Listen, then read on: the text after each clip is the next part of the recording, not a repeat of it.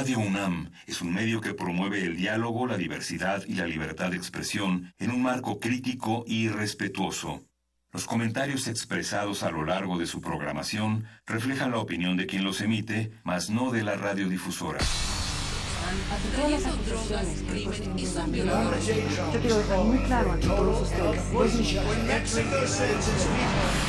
Vivimos tiempos donde el mundo no es gobernado por las personas más altruistas. Donde los muros estorban a la igualdad, a la sexualidad, a la creatividad. ¿Está en tus planes llegar al altar nuevamente? Donde se habla sin pensar y se admira sin saber. Vivimos los mismos tiempos que están viendo a la comunicación renovarse, al arte reinventarse, a la libertad superar sus límites. Nos hacen creer que lo mejor es triunfar en la vida. Donde el conocimiento y la denuncia están al alcance de nuestros ojos. De nuestros oídos.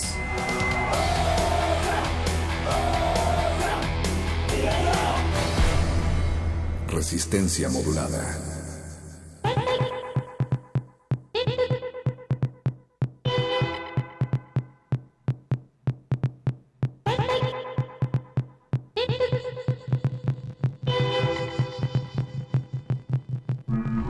Cuando las cosas malas ocurren, sé que quieres creer que son una broma, pero en ocasiones la vida es oscura y da miedo.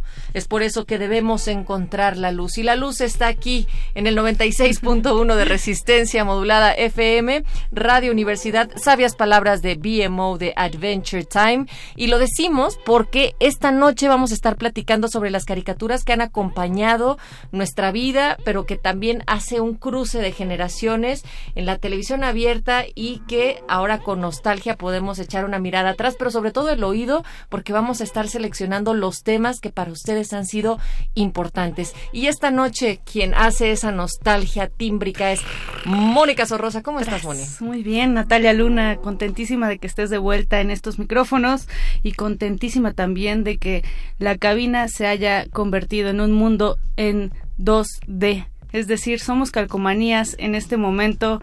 Eh, te noto un poco aplanada, tu peinado no es el usual, querida Natalia. Pero tengo un copete gigante ahora. así es, parece de Jimmy Neutron, algo así.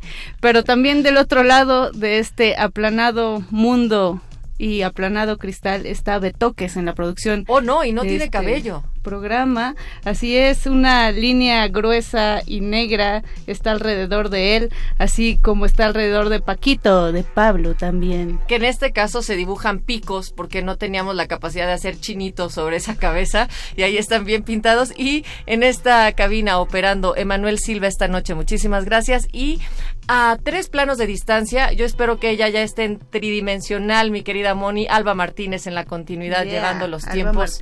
Y recuerden que ustedes pueden decirnos ya desde ahorita qué temas así tienen muy impregnados en esa memoria sobre las caricaturas de cada una de esas. O sea, estamos hablando desde los picapiedras hasta los Simpsons, hasta lo que ahorita están viendo, ¿no? Así de anime qué temas así les, les tienen como muy presentes, porque la música es fundamental para el acompañamiento. Hay que recordar que muchas veces no había diálogos. Los intros, Natalia, los intros de las caricaturas creo que es algo que quedará en nuestros corazones. Lo hemos visto buscapiés tras buscapiés.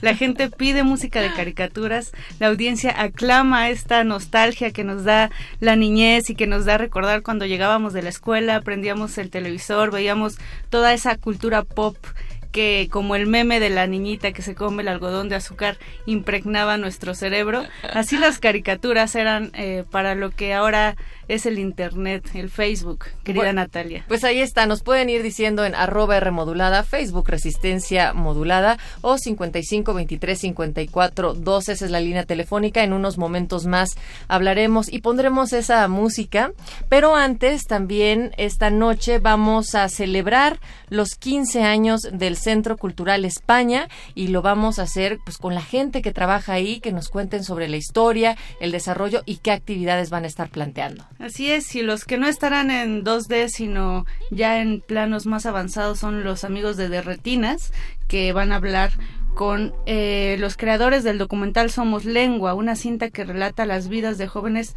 entregados al rap. Hay un cruce interesante entre la literatura, la música y el cine, querida Natalia. Y bueno, para finalizar la noche, nos ponemos calientes con el punto R, donde ustedes han tenido sexo de despedida, así de esta y nos vamos, pues de eso van a estar platicando, que además va preparando el cierre eh, en esta al menos primera, segunda o tercera temporada del punto Se tiene que transformar y otros contenidos llegarán, entonces escúchenos en punto de las 10 de la noche también. Así es, sexo de despedida sexo y caricaturas, sexo y todo se vuelve muy bizarro en esta resistencia modulada que está por comenzar. ¿Qué te parece si nos vamos con algo de música para comenzar eh, a calentar motores. ¿eh? Y ya llega con nosotros en unos momentos Rodrigo García, subdirector de cooperación del Centro Cultural de España en México.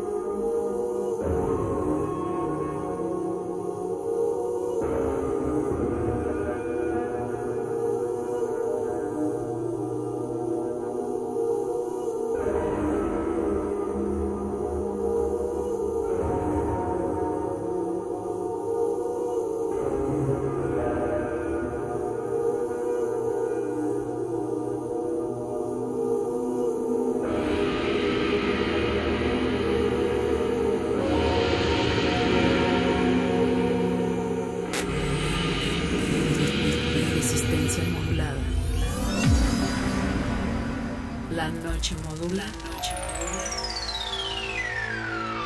La radio resiste.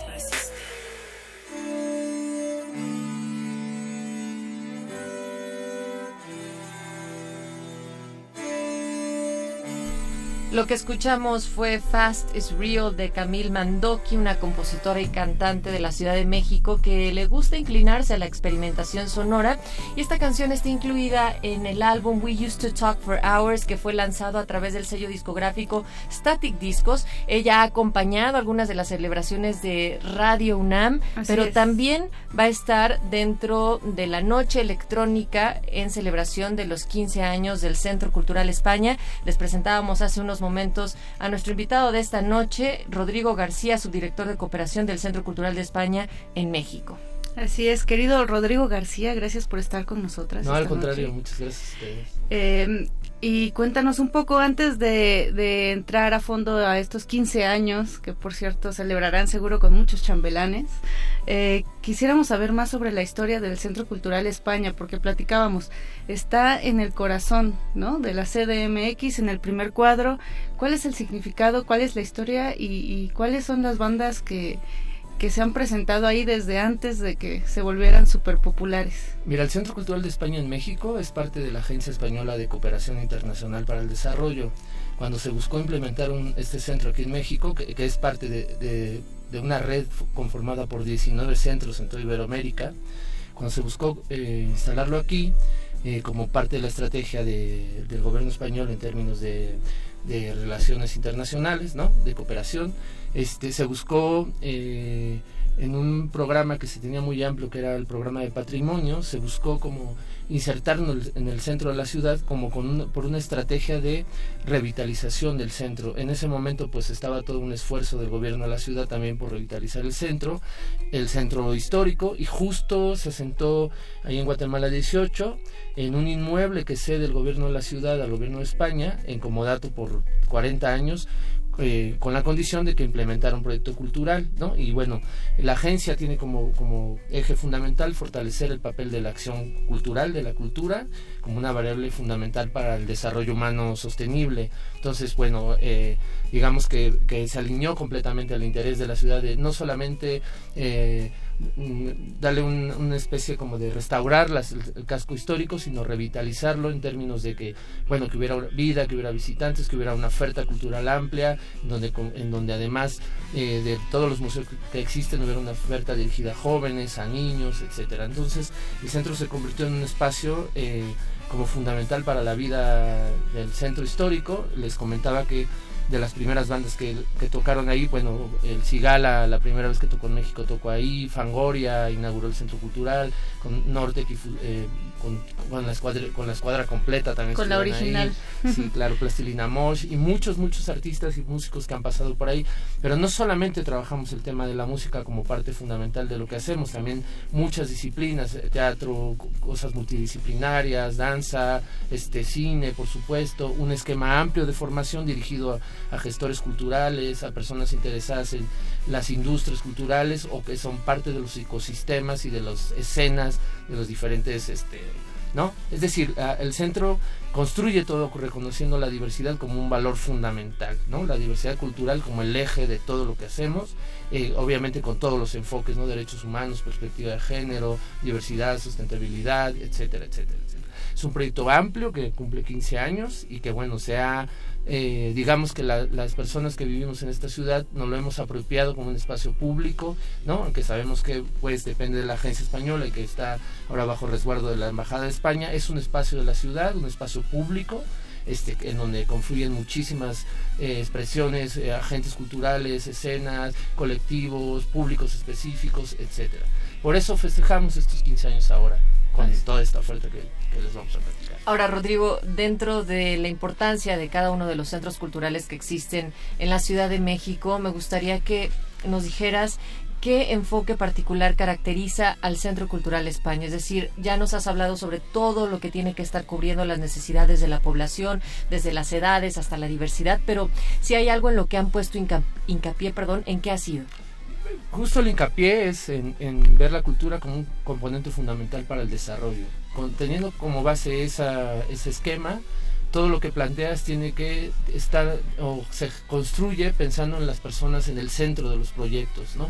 Siempre son, son como cuando hacemos cosas con niños, por ejemplo, trabajamos con ellos y, lo construimos procesos en los que ellos son los actores fundamentales y tienen una participación activa en los procesos culturales. Pensamos en procesos, pensamos en cultura y desarrollo, ¿no? pensamos en empoderamiento, pensamos en construcción y fortalecer eh, digamos, el ecosistema cultural de la ciudad en todos los niveles, en todas las capas, desde la industria, los agentes, los artistas, los creadores, eh, los colectivos, ¿no? expresiones eh, para, periféricas, ¿no? Pues, les podemos llamar así, trabajo con comunidades indígenas, con discapacitados, pero la fórmula es la misma, es las personas son el centro de la política pública cultural que se implementa en el centro, son la, base fundamental de todas las actividades que se construyen y están pensadas siempre en que haya un eh, desarrollo y una apertura y, un reconocimiento de esta diversidad que, representa la ciudad que es tan, tan fundamental. Claro, y, y, es también lo que representa la misma ciudad, ¿no? Creo que más que otros espacios, la Ciudad de México se nutre de diferentes aristas y, me parece súper importante lo que el, Centro Cultural España hace y también eh, no solo importante, sino de vanguardia, ¿no? y hemos visto cómo, cómo ha ido creciendo, cómo ha hecho nexos con otros festivales, vemos que hacen de repente, eh, expanden las, eh, las, las redes no solo a la música, como tú bien mencionas, sino también con el Festival Normal, por ejemplo, ¿no? Hacen mesas de, discusión, hacen charlas, platican sobre la cultura.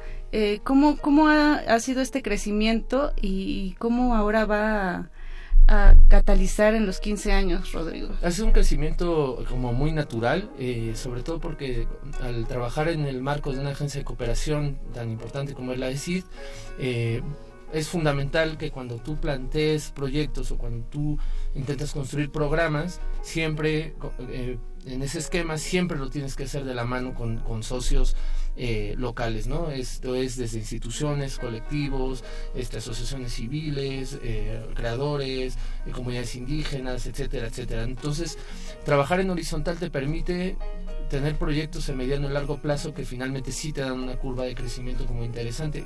Y más bien crecimiento pensando en eh, una cierta apropiación y legitimidad de los procesos que hacemos con los colectivos sobre todo pensando, o las instituciones o todos con los que trabajamos, las contrapartes, pensando que vamos construyendo un horizontal y vamos creciendo juntos. Entonces hay un tema de apropiación, del, de apropiación muy interesante del ecosistema cultural de la ciudad y el centro es parte integrante de este ecosistema y se reconoce como un espacio neutral, de diálogo, abierto a diferentes discusiones, incluso abierto a temas que no se pueden generar o que no se discuten en otros espacios, ¿no? con una, una, una apuesta muy importante en la formación de gestores culturales, agentes culturales, en toda la rama de, de, los que componen el ecosistema, desde los productores, los ingenieros de audio, los iluminadores, la gente que hace compañías teatrales, los que quieren buscar fondos para para, para sus proyectos, o, etcétera, etcétera. Es muy amplio y yo creo que en estos 15 años se ha logrado ese crecimiento, pero siempre de la mano de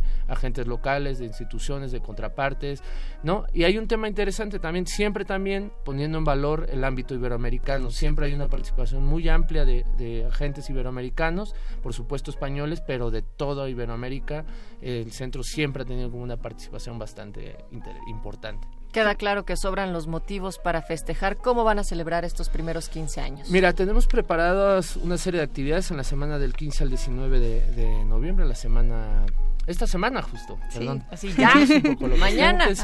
España es país invitado en la FILIG, entonces ahí arrancamos la celebración del, aniversario con 68 actividades, con presentación de músicos españoles, este teatro, danza, proyectos de, cultura y desarrollo con niños, etcétera. Pero justo en esta semana en el Centro Cultural, pensando en todo el público que es eh, que le encanta ir al Centro Cultural, que lo siente parte de él, eh, tenemos preparadas varias cosas. Arrancamos el, el 15 con una presentación, con la presentación de una eh, pieza de teatro que se llama Viaje en ninguna parte, que es eh, una metáfora eh, que combina danza, performance, tecnología interactiva, etcétera, y la presenta la compañía Val de España. Este, también en artes escénicas, en, en, teatro, ahora sí, el otro era danza, perdón, Best of You, que presenta La Intrusa Danza, que es una compañía española como bastante, bastante interesante y conocida. Este, y bueno, ya pasamos a la parte musical en donde tenemos una oferta como mucho más amplia. Del AFE, eh, también de España, presenta eh, una mezcla de hip hop electrónico proveniente directamente de Barcelona. Este, tenemos la noche electrónica en donde justo eh, participa María Horn y Camila Mandoki, que es un resultado de una especie de, residencia que hicieron las dos para hacer unas, unas piezas y presentar este espectáculo, una, un trabajo que hacemos con una, residencia de Suecia y México y, por supuesto con la colaboración del Centro Cultural, este, en el marco de el DJ Europa, el festival de que, que, va a haber también por ahí en, creo que en el CENART en estos días. Este, bueno, el 16 tenemos una, una de las fiestas, eh, son dos fiestas interesantes. Una es la fiesta Gaba Gaba, en donde saben que está el Guapic y el Reverendo, pero además hay un DJ set de los Rebel Cats. Habrá una clase de de rockabilly al arranque para las, los que quieren aprender un poco a bailar rockabilly y luego seguirse con la fiesta. Bastante, este, bastante oldies por ahí. Claro. Y el domingo 19 está El Santo contra las momias de Guanajuato, musicalizada en vivo por El Santo, que es un espectáculo súper divertido de una de las películas icónicas del Santo. ¿no? Claro, y que ha estado tan en boga eh, El Santo por declaraciones de del director de la Cineteca, ¿por qué no retomarlo y hacer esto para volver a vivir esa, esas películas. Claro. y habrá un gran concierto. Claro, hablando también de, de, músicos o de artistas icónicos de, México, eh, aunque él era cubano-mexicano, eh, en el marco de los 100 años del nacimiento de Pérez Prado se presenta la orquesta de Pérez Prado con algunos invitados, está toca con ellos San Juan Project, Grenda Elena y Jenny, no sé cómo se pronuncia. Jenny Bullón, que también ha estado acá con nosotros en la resistencia. Vale, y cerramos con los Master Plus y Camilo Lara en un DJ set que presenta ¿no? como parte de su trabajo. Es todos los espectáculos y todas las, lo que les acabo de decir es completamente gratuito. Por supuesto, hasta completar aforo, el Centro Cultural tiene un aforo limitado, entonces, eh, digamos, entra el público hasta que no cabe uno más. Y va a ir mucha gente, entonces sí lleguen temprano. Esperemos que sí, y sí, pues vayan temprano, disfruten las actividades que tiene el Centro Cultural, que además tiene exposiciones ahora mismo, este, el mismo paseo por el Museo del, del, Centro Cultural, que es lo que, los vestigios del antiguo Calmeca, con lo que se supone que era el, el Calmecac, ¿no? la escuela de los nobles y de los sacerdotes de la Ciudad de México Tenochtitlan. Es decir, el paseo vale mucho la pena y bueno, pues si pueden disfrutar alguna de las actividades que tenemos programadas, pues pues completamente bienvenidos. Y no hemos dicho la hora, Moni, de a, qué hora van a empezar, Rodrigo, estas siete de la noche. Siete. ¿no? Eh, el concierto de Pérez Prado, siete de la noche. Eh, también todo lo de teatro, siete de la noche. Eh, del AFE a las 21 horas. Este eh, la noche electrónica empieza a las 7 de la noche y después es la fiesta, la fiesta Gaba en la terraza a las, a las, a las 20 horas. Este... Y cualquier información también lo pueden consultar en ccemx.org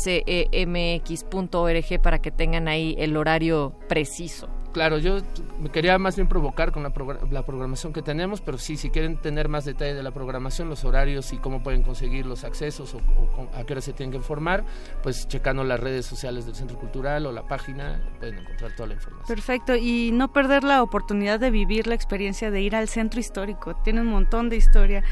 Eh, digo, la historia de México surge ahí, ¿no? Y tener esta oportunidad de visitarlo, además con los 15 años del Centro Cultural España, creo que vale muchísimo la pena, querida Natalia. Pues la fiesta y la celebración en Guatemala 18 del 15 al 19 de noviembre porque estamos celebrando los 15 años del Centro Cultural de España y queremos agradecerte muchísimo Rodrigo García, subdirector de cooperación del centro, por venir y platicar e invitarnos. No, muchísimas gracias a ustedes. Pues nosotros seguimos resistiendo y ahora recuerden que la convocatoria es ustedes qué películas, qué caricaturas tienen ahí muy encriptadas en la memoria sonora, pero sobre todo a través de los soundtracks. Con esto regresamos y también hoy es el estreno de la segunda parte de Periodistas de a pie en esta serie titulada Terremoto, que tiene que ver con lo que pasó en nuestro país el, el mes pasado, Claro, en todo 19 septiembre, y y en 7. particular el 19.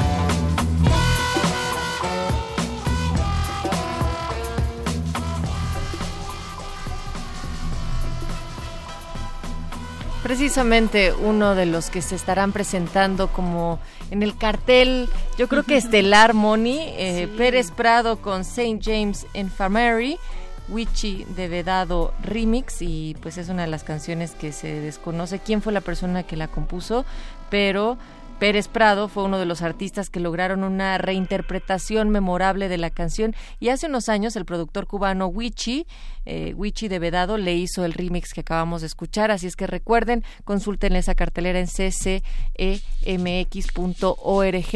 y nosotros también eh, tenemos estrenos, cada semana les entregamos una producción especial de la colaboración de Resistencia Modulada con periodistas de a pie, en particular pie de página la semana pasada se estrenó esta Así serie de terremotos sobre lo que ocurrió el mes anterior, Moni, y hoy tenemos la segunda de tres entregas y recuerden que su repetición será el jueves.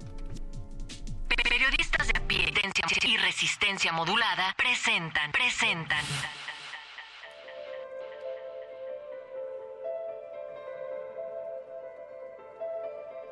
Terremoto 19S.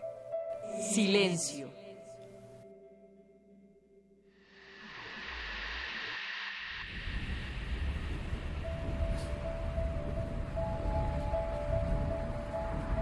El edificio es el más nuevo de la colonia Tránsito, en San Antonio Abad número 66. Los 55 departamentos fueron entregados hace menos de un año. Hoy tiene grietas que llegan hasta el piso 11 y la fachada quedó destrozada. Los inquilinos, desalojados, comentan la fortuna que tuvieron de no haber quedado bajo los escombros.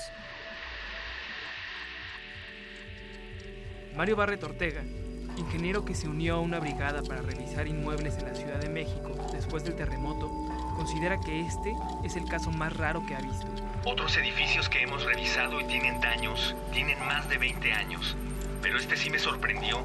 Tiene menos de un año. Entonces puede ser que haya negligencia de la constructora.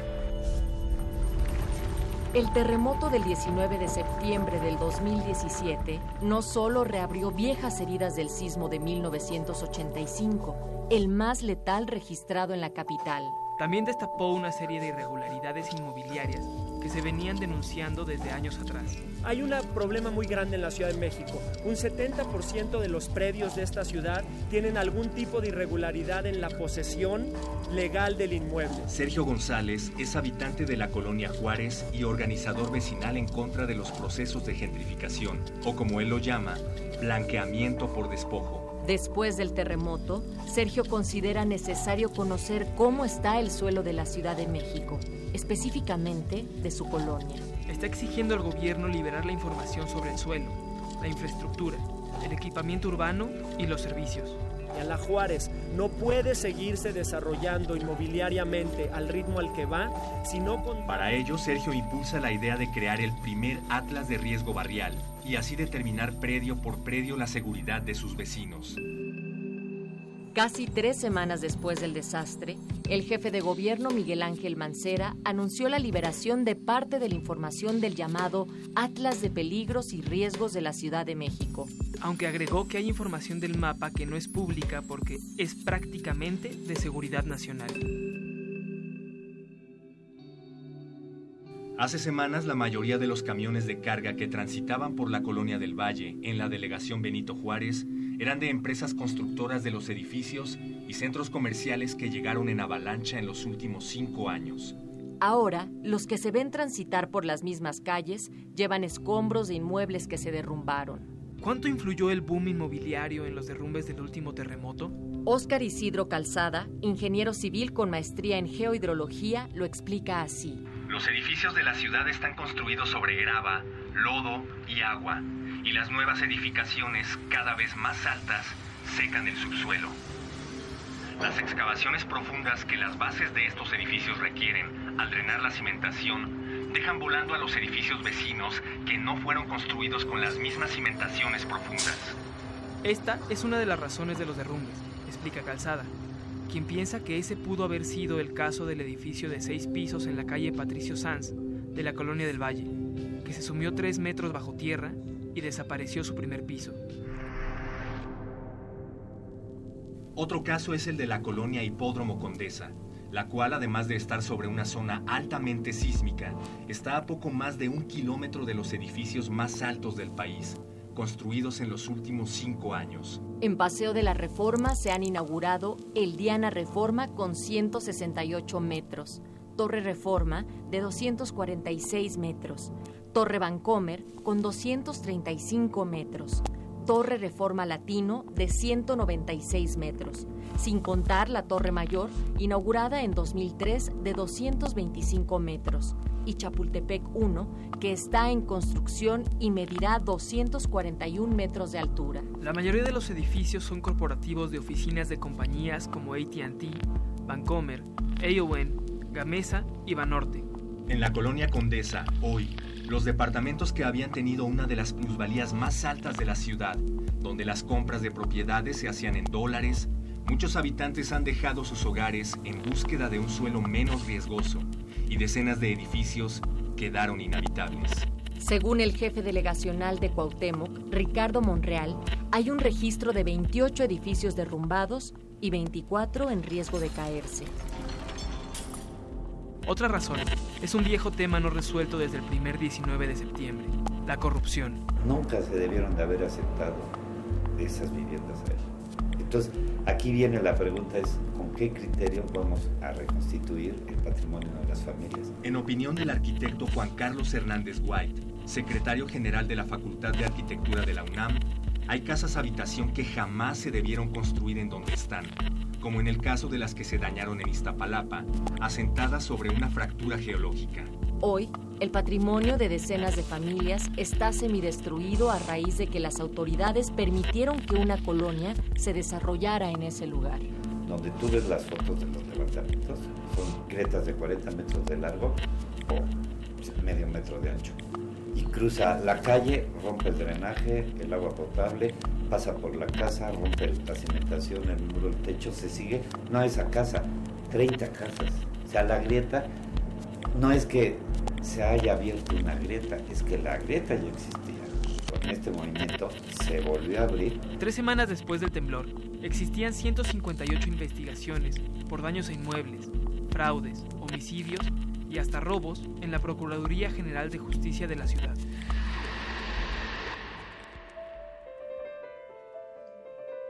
Escucha el próximo martes en una nueva transmisión de Terremoto 19S.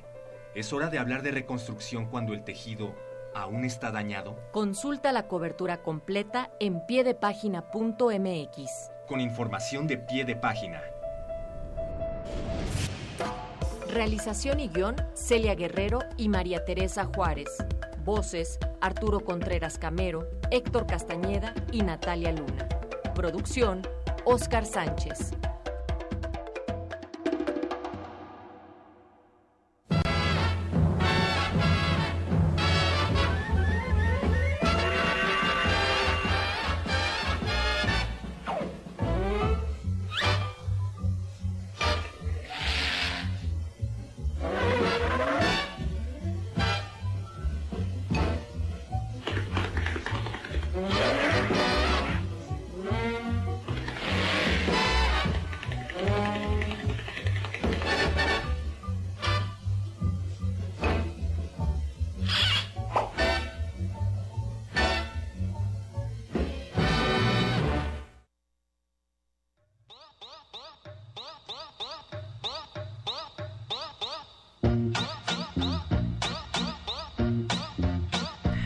El buscapiés. No, la sección comiquitas ha llegado a resistencia modulada a petición de nuestro querido.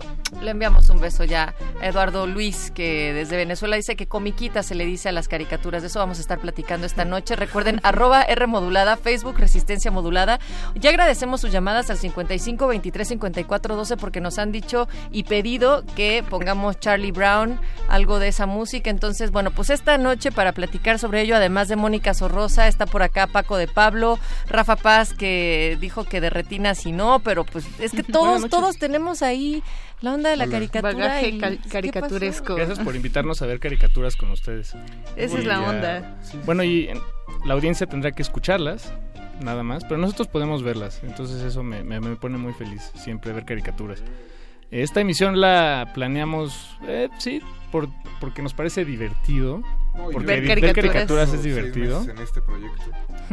Sí, no, bueno, 20 y dijimos, qué divertido, Rafael. Sí, no, no, no.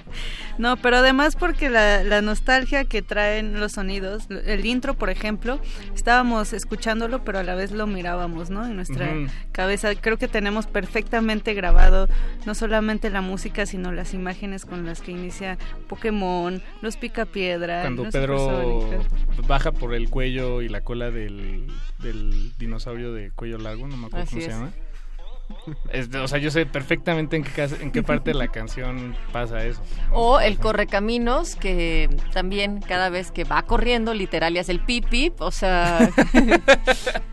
Aparte... sí, distintivo, amigo. Sí, es que es, es interesante cómo la televisión o las caricaturas que transmitían en la televisión La abierta mexicana eh, nos une. Bueno, es un punto Hay de todo, referencia cultural que, que- que muchos compartimos e incluso más de...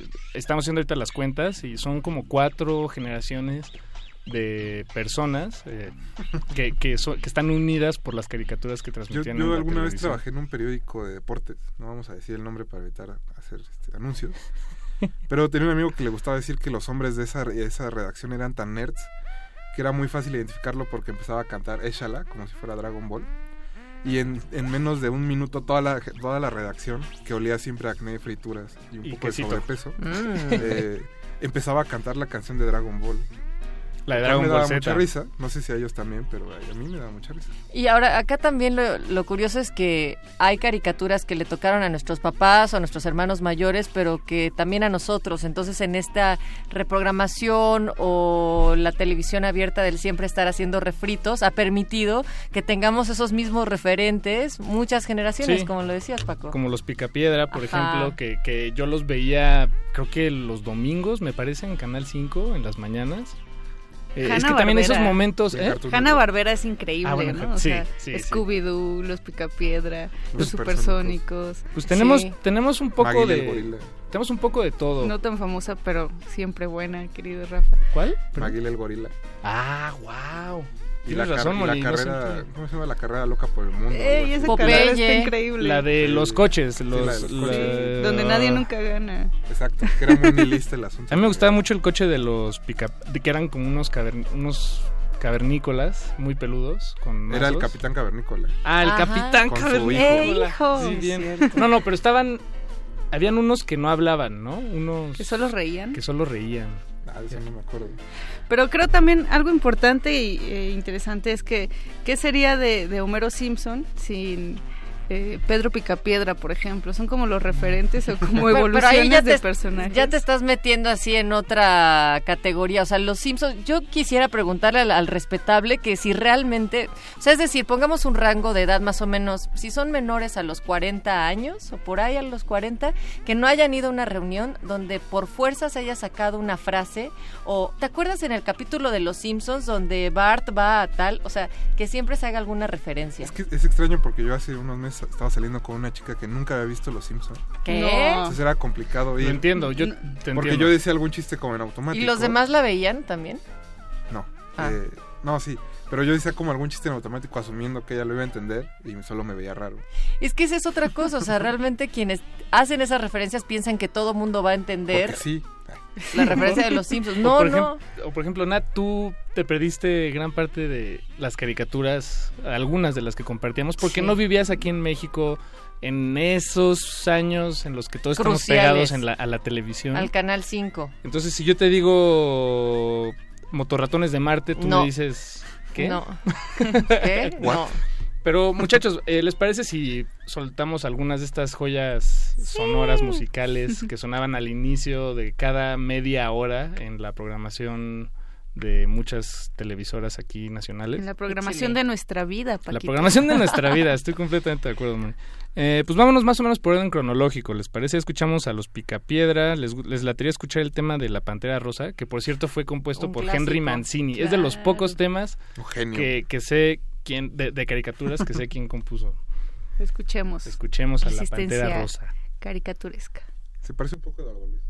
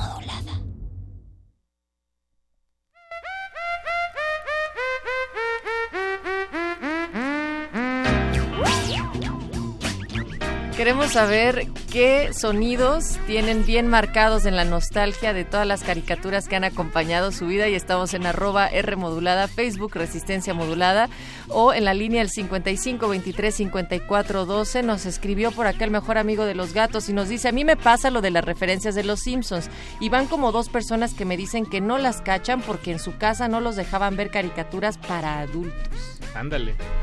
Yo me acuerdo del momento en el que le dije a mi mamá, por favor déjame ver Los Simpson porque no me enseñan a... No, no me enseñan cosas que no deba hacer, me enseñan a no hacerlas. No sé si- digo, no, no me acuerdo qué palabras les dije.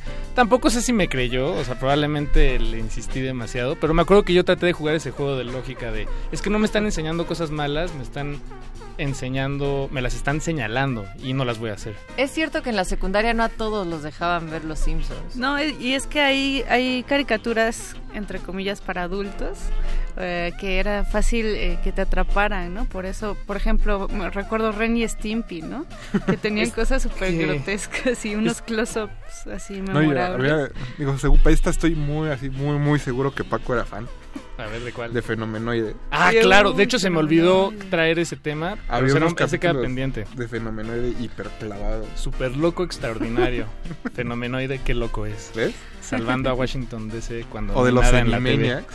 Me acuerdo que, digo, yo en ese entonces no tenía como la, la conciencia, pero había capítulos de los Animaniacs donde salían directores de Hollywood clásico a hablar con los Animaniacs, a, a convivir con Sí, ellos. Es cierto. Entonces era una cosa rarísima y que ahora que lo, lo ves otra vez, es ¿cómo puede ser que mis Sale papás me dejaran ver eso? Sale recuerdo. Muchas veces. Sí. Sale Spielberg porque bueno era el productor, pero no son los únicos, hay muchos, muchos, muchos. A mí me gustaba mucho el de buena idea, mala idea de los Animaniacs. Creo que de- deberían retomar. Ese era muy Paco de Pablo ahorita que lo pienso también. Buena idea, mala idea. Como mala idea que se esté pegando ahorita en estos momentos al cristal de la cabina. Es que estaba dándole instrucciones a. Bueno, sugerencias a, a la producción, por supuesto. Yo a la producción siempre la trataré con mucho respeto. Yo quisiera saber si alguien ha visto Bosque Mágico. No. O sea, creo que nadie la conoce y es así de cuando hacen a un niño pequeño, pequeño, pequeño y lo meten en otra dimensión y después con unas zanahorias vuelve a la vida. Está rarísimo, pero ahí existe. Ya la busqué en No. YouTube y sí existe, entonces... No, sí, sí es cierto. yo la vi. Em, hay una categoría que me gustaría, bueno, yo, yo las encasillé en una categoría, me gustaría compartírselas y ver qué, qué opinión traen. Eh, hacia mediados de los 80 salieron caricaturas que al inicio, en su intro, en, la, en el tema, planteaban toda la lo de lo que se trataba. O sea, en lugar de que fuera solo la música, como en la Pantera Rosa o en los o en los Picapiedra, aquí ya metían una, un elemento narrativo. Entonces decían, por ejemplo, He-Man. eh, y te explicaban que He-Man era el príncipe, que eh, sí, y, y como esta habían muchas, era algo que se hacía en la época. Entonces, si les parece, eh, escuchemos el tema de los Thundercats. Y, y bueno, y unos cuantos más que mandaremos pegados y volvemos en unos momentos. Por el poder de Grey School, esto es resistencia modulada.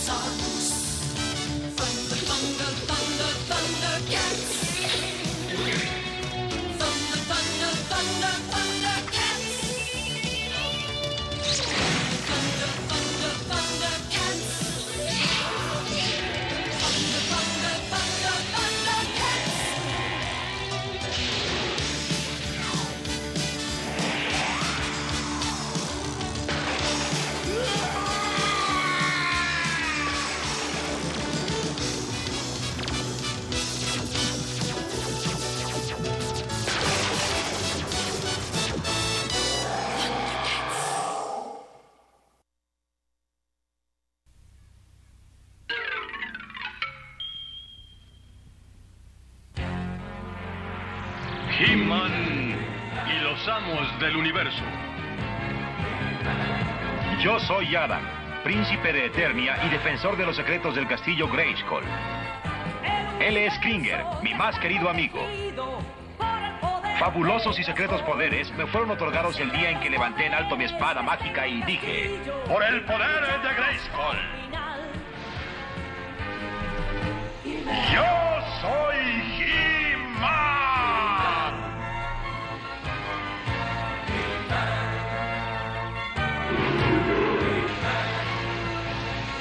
Se convierte en un felino superpoderoso y yo me transformo en He-Man, el hombre más poderoso del universo.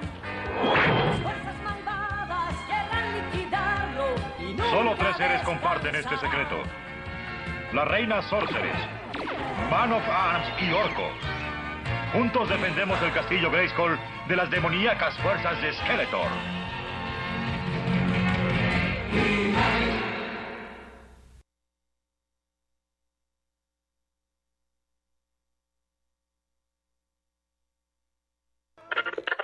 y que esta lucha, la que señala la Constitución, se realiza dentro del marco de lealtad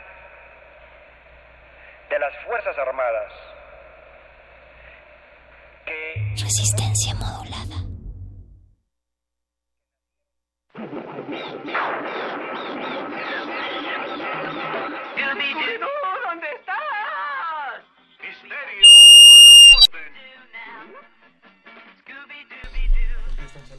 Sí, esa caricatura no era una caricatura. Y... Es una caricatura muy densa, Pato. Muy Sí, macabra. muy Más densa. que el Conde Pátula. Sí, sí. Se, se llama realidad. Nos escribe también el niño Benítez y dice, ese coto de Fenomenoide y Animaniacs era un tripsote, mashup de Hollywood noventero, happy violence y humor ácido. Dicho como niño de los 90, tal cual. Literal.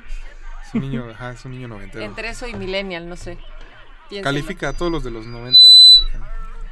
Ay, perdón. Eh, creo que aquí tenemos un problema de producción, pero todo bien, muchachos. Todo bien, muchachos. No se descontrolen. Estabas eh, a punto de plantear algo, Rafa, sobre las referencias. eh, lo- los Simpsons son una caricatura que, que las tiene todas hasta ahora. Sí, y creo que, que después de ellos hay pocas caricaturas que hayan logrado ese, ese grado como de, En de dominio general. Incluso antes de ellos tampoco hay como, como algo de esta, de esta naturaleza. Aunque no te gusten o que no los hayas visto, los puedes identificar como muy fácil. Y no sé si a futuro va a haber algo así. Me parece que a las caricaturas, igual que al cine, ya son mercados de nicho. Entonces tú y yo podemos platicar muy bien de Rick and Morty, pero puede que haya mucha gente que no lo haya visto. Claro, que por cierto, yo creo que es la caricatura más Natalia, de importante del momento, De la actualidad. de la actualidad, de las que se están haciendo ahorita. Pero hay, hay, hay referencia, Rafa, a lo que me refería con qué sería de Homero Simpson hace rato que hice el comentario, sin Pedro Picapiedra, es decir, como que... Sí, claro, una hay- se alimenta de la otra. Sí, esta teoría de la transtextualidad, ¿no? De Sí, sí, sí. que van evolucionando los personajes y se van alimentando de cosas pues más viajadas o más contemporáneas o, o nuevos mundos quizá, pero pero sí podemos ve- ver guiños de unos personajes en, en caricaturas de ahora. Por Sí, ejemplo, claro. Ricky Morty a mí me parece como a lo mejor mi referencia es muy cercana, pero Tiempo de Aventura y Ricky Morty tiene ahí a lo mejor Van, un hilo, ajá. ¿no? Es que creo que son caricaturas, lo- los temas que tratan ya tienen que ver con, ya son completamente distintos, ¿no? O sea, la, la línea que están tratando de rebasar, porque las caricaturas o la, la gran mayoría siempre están al borde de la de lo que permite la narrativa del momento, ¿no? Hasta dónde, están las reglas, hasta dónde se pueden romper o doblar. Justo Y, ajá, yo dejé de ver caricaturas mucho tiempo por razones de quererme hacerme el maduro. Y alguien me sugirió ver un show más, que no sé si lo han visto, que es de unos pajaritos. Sí, o en inglés No. regular show. Regular Show. Que es una caricatura donde no pasa nada. Como- es como el Seinfeld. No pasa Es nada. como el- algunos directores de cine, Rafa. Exacto. Y entonces al final todos los problemas del, del capítulo se resuelven en los últimos dos minutos de la caricatura, pero sin que los protagonistas realmente intervengan en esa resolución. Sí, sí. Que sí, era algo sí. muy parecido que pasa con Hora de Aventura, que empieza literal la aventura y nunca pasa lo que promete el capítulo al principio que va a pasar. como los Simpson, ¿no? Que Más también los primeros dos minutos, tres de la de la de cada episodio eh, apuntan a una dirección eh, que en realidad se convierte en la excu- en la excusa, excusa, de algo sí, sí. de algo más que ya es la, la, la historia. Eh, Las caricaturas, me imagino, como muchas de las eh, Bueno, más, no, no sé si, si, si esto se sucede en otras partes además de las caricaturas, me pregunto, pero que funcionan a base de fórmulas, es como un molde y cada capítulo es una variación de ese molde. Como Scooby-Doo, ¿no? Lo que es- Ah, bueno, es que Scooby-Doo es un molde muy cuadrado. Pero resulta Siempre interesante era- luego también que cuando salen de ese molde y hacen metanarrativas, ¿no? Cuando, por ejemplo, Homero sale del mundo 2D Ujú. y, y sale al Ah, mundo real, sí. o cuando encuentra una también... tienda de pasteles eróticos. Exacto, cuando se encuentran dos caricaturas diferentes, ¿no? A mí me Como- pasa seguido que se encuentran los picapiedra con los supersónicos. Exacto, entonces, ¿Te pasa seguido? En, la, en el trabajo en una agencia y eso pasa todos los días. Que los, que los picapiedra se encuentran con los super... Cuando llega el cliente y no te avisa, pero sí. O cuando te mandan sus, sus archivos de edición de, de imagen en, Ah, bueno, en en Word. PowerPoint. En PowerPoint. en fin. Muchachos, creo, muchachos y muchachas, bueno, en realidad muchachas y muchacho, y los muchachos que están fuera del vidrio. Muchaches diría. Veo que nos Pero- daría, nos falta tiempo, nos faltará tiempo de para seguir esta charla, porque no hemos ni siquiera empezado a hablar de la invasión del anime, No. que bueno, así le dicen Ah, algunas pues, personas, pero yo no creo que es una invasión, es, es más bien que ven, son muy bienvenidos Mm. todos lo- los productos de, de Japón. En La- cuanto- la Globalización se llama. semana. Sí, no, hombre, no, hombre. Pero pues por el momento yo me gustaría despedir este espacio, si me lo, si me lo permiten, están de acuerdo. Concedido, Con dos temas que son, en mi opinión, de los más mejores de, de- de caricaturas. Esto se trata de Ren y Stimpy y de Vaca y Pollito. Son dos canciones que a mí me encantaría tocar en guitarra algún día si supiera tocar la guitarra. Pues esto es resistencia modulada y continúa de retinas. Ah, sí, es cierto. Hasta las 11 Bienvenido, de la Rafa, a noche. Quédense aquí. Sí, aquí ya te quedas. Estoy esclavizado. Mamá me dice pollito. Mamá me dice vaca. Cuando papá nos adoptó, mamá se desmayó.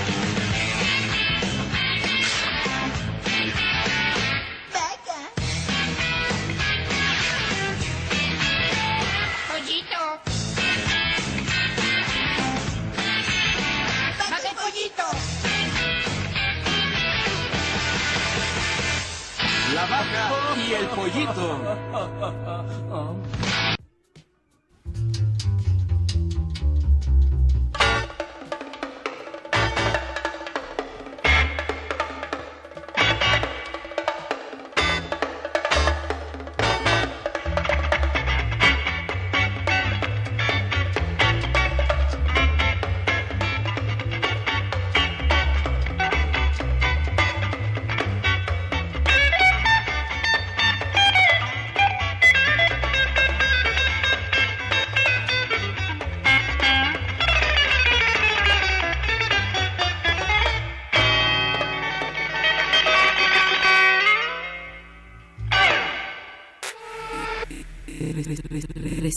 Modulada.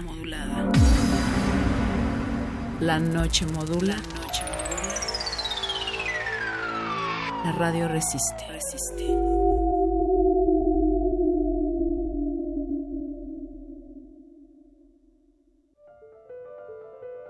...2017...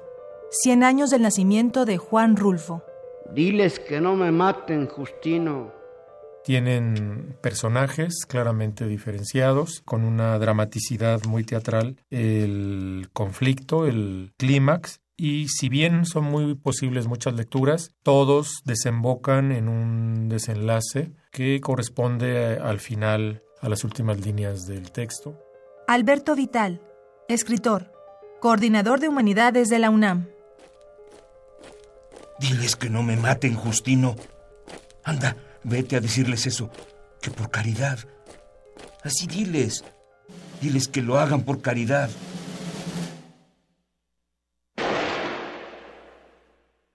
Diles que no me maten. Fragmento. Juan Rulfo. 96.1 de FM. Radio UNAM. Un intelectual reconocido por su aportación en el cine y el teatro. Periodista renombrado e incansable luchador contra el fascismo español. Radio UNAM te invita a conocer a un personaje llamado Max Aub, lectura de obras. un poco chapado a la antigua, si ustedes quieren, pero cuando digo una cosa, la cumplo.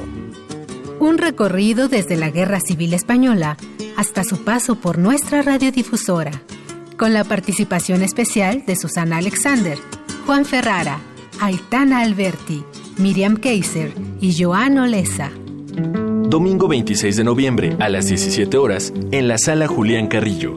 Entrada libre. Radio UNAM. Experiencia sonora. Entre alaridos y susurros, cantos y gruñidos. Poética Sonora MX 2017 presenta Velocidad de 2. La garganta, el grito y la voz. En el marco del Festival Vértice, Experimentación y Vanguardia. Miércoles 15 de noviembre, 8 de la noche. Intervenciones sonoras. Con la participación de los artistas Bárbara Lázara, Bonecki y Diego Espinosa. Te esperamos en Adolfo Prieto 133, Colonia del Valle. Entrada libre. Detalles en poéticasonora.mx. Radio UNAM. Experiencia sonora. Resistencia modulada. Resistencia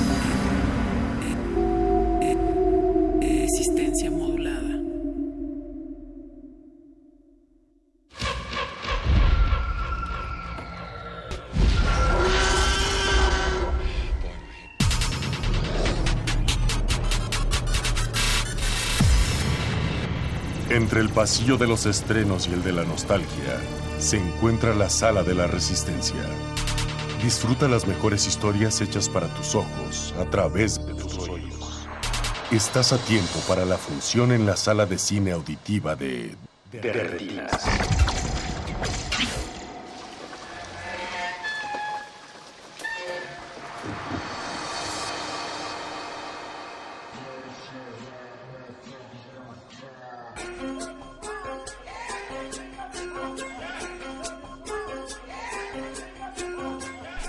Bienvenidos a su cabina cinematográfica y bienvenidos a los 60 minutos del deporte más bello del mundo.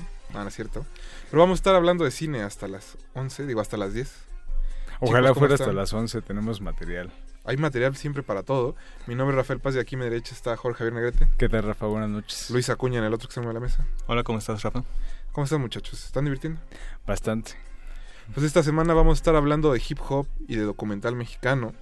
Posteriormente vamos a hablar de Oso Polar, que fue la película sensación del Festival de Cine Morelia.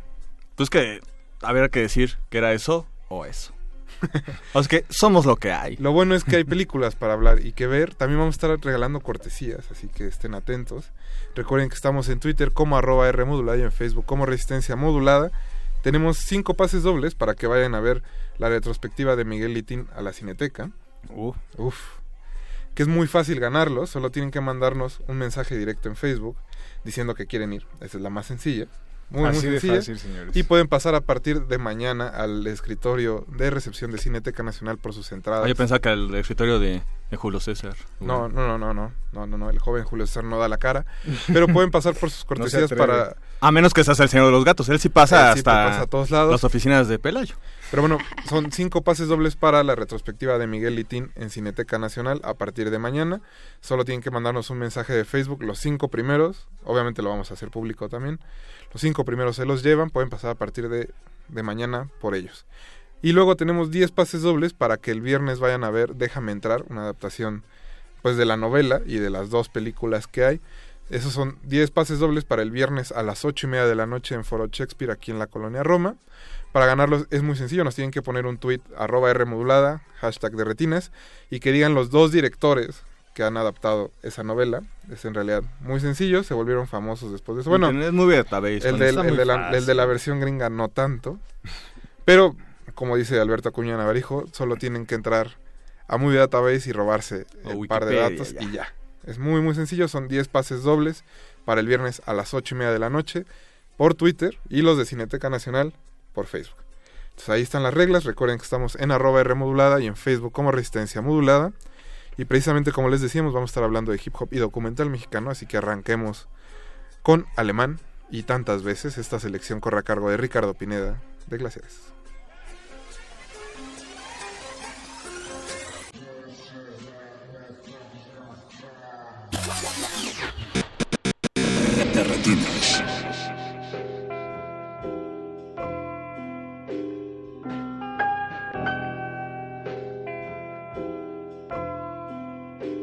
Alemán, como Wiki, ey, John Sarria, yo, ey, ¿cuántas veces lo intentaron? ¿Cuántas veces lo intentaron? Planearon, alertaron, pero nunca nos pudieron disparar. Se subieron, se bajaron, preguntaron, se callaron, pero en mi barrio nunca nadie va a hablar. Acelerado like a monster, todo tiene un coste. Me encanta que se frustren, mi gallo echando peste. De oeste a este, cueste lo que cueste, mejor me fumo este. Mantengo molesto conmigo mismo. Porque todavía tengo vivo muchos enemigos. Y si hace falta yo lo consigo. Han perras, pero no me lo pensé para darle abrigo. Alemán got them things, fantasy got them things. Nos metimos hasta el fin. Ni three crowns, we feel like kings. Tryna get house on the hills. Foreign cars, shining wheels. Si necesitamos reels, cogemos el Selma G's, huh? Instinto. Porque soy de donde soy, esto es distinto. Porque vos las dibujas, yo soy el que las pinto. Porque el tote se me atasca y a chuzo te extingo. Desde niño vendiendo el Alaska a todos estos gringos. Ey yo, luna llena, quieren más yello. Nosotros no ensayamos los ladrillos con el sello. Intentan evacuar el edificio por aquello. No quiso esperarlo abajo, en un sexto lo esté. Se lo intentaron, planearon, alertaron, pero nunca nos pudieron disparar. Se subieron, se bajaron, preguntaron, se callaron, pero en mi barrio nunca nadie va a hablar. Acelerado like a monster, todo tiene un coste. Me encanta que se frustren, mi gallo echando peste. De oeste a este, cueste lo que cueste, mejor me fumo este. Ah. Es otro día en el barrio morro. Pues he nacido en un mundo cholo. Así ataco, lo hago con dolo. Te tumbamos como bolos. Ay, compadre más, siempre amo las cosas malas. La señora es muerte, de apellido balas. Porque de pequeño pa' volar pedí unas alas. Y nunca las tuve pa' volar, tuve canalas. Los años no lo sé, voy pa' los 30. Nadie me dice, nadie me cuenta. Tú solo sigue tu camino fijo. Que a de hielo no lo ves en crucifijos. Esto es así, lo malo me sale. Rondaré la noche para ver si tengo jale. Así es mi vida, soy así. Perdona si corté el pastel y nunca te di. ¿Cuántas veces lo intentaron? Planearon, alertaron, pero nunca nos pudieron disparar. Se subieron, se bajaron, preguntaron, se callaron, pero en mi barrio nunca nadie va a hablar. Acelerado like a monster, todo tiene un coste. Me encanta que se frustren, mi gallo echando peste. De oeste a este, cueste lo que cueste, mejor me fumo este. Ya, ya, ah. Cuántas veces que lo intenta, yo ni me doy cuenta. Tranquilito por la yeca, andamos en la camioneta. Con lo mío no te metas. El alemán trajo una merca que nos pone bien alerta y así.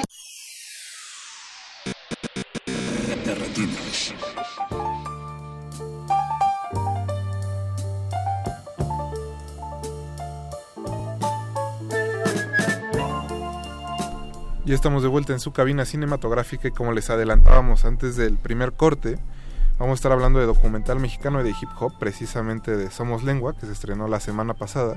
Y tenemos aquí en cabina a su director Kisa Terrazas para hablar de la película. Kisa, ¿cómo estás? Muy bien, muchas gracias por invitarme. Imagino que estás bastante emocionado porque la película ya tenía un par de años que se había estrenado en festivales y ahora por fin logra llegar a cartelera. Sí, pues muy contento. La verdad es que desde aquella vez que justamente se estrenó en el, en el Ficunam eh, a principios del 2016, este, en, un, en, una, en una proyección ahí fantástica en las islas de Ciudad Universitaria, eh, que parecía un, un concierto, ¿no? Había, creo, dicen por ahí que más de 3.000 personas estuvo eh, pues sí ha sido como una, una, una larga espera y finalmente pues estamos muy contentos de, de- de que se cumpla este ciclo no siempre quisimos como que parte del objetivo era era atender este puente entre digamos esta cultura que muchas veces está como eh, en la oscuridad aparentemente o quizá es que la gente no la quiere ver. Pero bueno tender un puente de, entre eso y, y digamos el, el- la cultura un poco más mainstream, por así decirlo, y llevar estos rostros, estas visiones, estas caras, estas eh, personas a las salas de cine, ¿no? Comerciales. Sí, creo que para aquellos que no hayan, hayan visto el tráiler de la película o sepan sobre el proyecto, pues Somos Lengua es un collage de raperos mexicanos, ¿no? de ahora sí casi todos los estados de la República. No recuerdo si son de todos, pero hay de muchos, muchas partes del país y de, pues de todos los extremos. Y eso, ¿no? Precisamente es la palabra que fluye de un lado a otro y que se comparte entre todos ellos. Sí, tal cual. Que, que creo que es, es una buena palabra para definirla, ¿no? Collage. Sí, es un es un collage de fragmentos, ¿no? Tal cual. Eh, y en efecto estuvimos. Eh, eh, qué bueno que parezca que sea de todos lados. Esa era la intención, aunque estuvimos en cinco en cinco territorios diferentes: la Ciudad de México, Monterrey, Guadalajara, Aguascalientes y la zona de la Laguna en Torreón y Gómez Palacio, básicamente esos, esos lugares este, son los que estuvimos visitando un par de veces casi y, y encontrándonos con, con diferentes personas que se dedican al rap. Eh, como dices, en los extremos, ¿no? O sea, desde, el, desde un taller de rap donde vemos a una chavita, ¿no? Intentar rapear por primera vez hasta, hasta gente, digamos, eh, que lo hace de manera más profesional. El de Caló. o el de Caló, al final, ¿no? Exacto. Está genial. No todo, Es- no todo el rap es para reírse. Justamente eh, algo que me llamaba la atención era siempre que se habla de hip hop o de rap inmediatamente se, se va uno como a, a la mm, al- a la cuna, ¿no? Como del movimiento, a este, a los Estados Unidos, a la comunidad afroamericana y todo el prestigio y como reconocimiento cultural y este, institucional que ha ganado, ¿no? En los últimos años. Y qué pasa de repente con el rap y el hip hop mexicano, ¿no? Que de repente pues no tenemos así como figuras tan reconocibles como en este, los Estados Unidos y que de alguna forma ya como que eh, con lo que se ve en el documental empieza a ver como un un primer acercamiento, ¿no? A eh, mostrar todo lo que se está haciendo eh, dentro de este género musical aquí este, en el país. Sí, creo que lo que es, es muy importante ahí como diferenciar, obviamente en Estados Unidos eh, el hip hop y particularmente el rap es una industria multimillonaria, ¿no?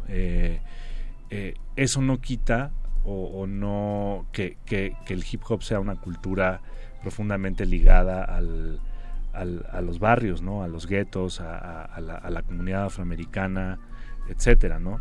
Y creo que, eh, digamos que eso mismo sucede en México, ¿no? O sea, es, es, una, es una cultura eh, enraizada en, en- en todas las ciudades, yo creo que del país, este, y probablemente por ahí si me apuras del mundo. Entonces, este, eh, justamente, pues, aunque como dices, ya hay muchas figuras en México que, que, tienen un alcance bastante masivo, ¿no? Este, obviamente no es la industria millonaria que es en Estados Unidos, pero eso no quita que, que sea una cultura muy, muy, eh, muy amplia, muy vasta y muy enraizada en, las ciudades y en, tantos jóvenes a lo largo y ancho de este país. ¿Cómo fue la selección de los artistas? Obviamente hay, además, como me supongo que en cada ciudad al menos hay alguien ahí haciendo rap. ¿Cómo fue esa selección? Sí, mira, pues digo, este proyecto co- comenzó y, y- y de la mano de, de un personaje, un amigo, quien se convirtió después pues en el asesor e investigador principal de esta película, que es Feli Dávalos. Él, él es, este, es un periodista musical y poeta que ha estado muy... Este asistente ha sido de resistencia modulada. Ah, pues ahí está.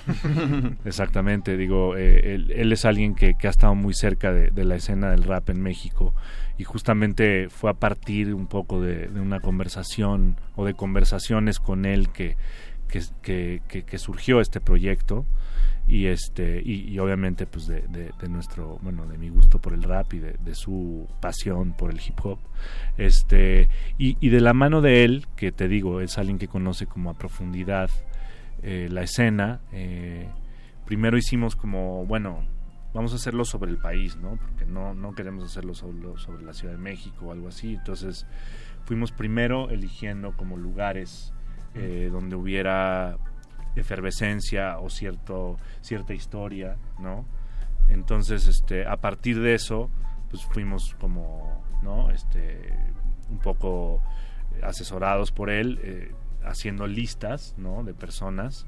Pero eh, una vez llegando a las ciudades, pues uno nos llevaba a otro y de pronto también, pues había, o sea, a mí me interesaba mucho ver a la mayor cantidad de gente posible.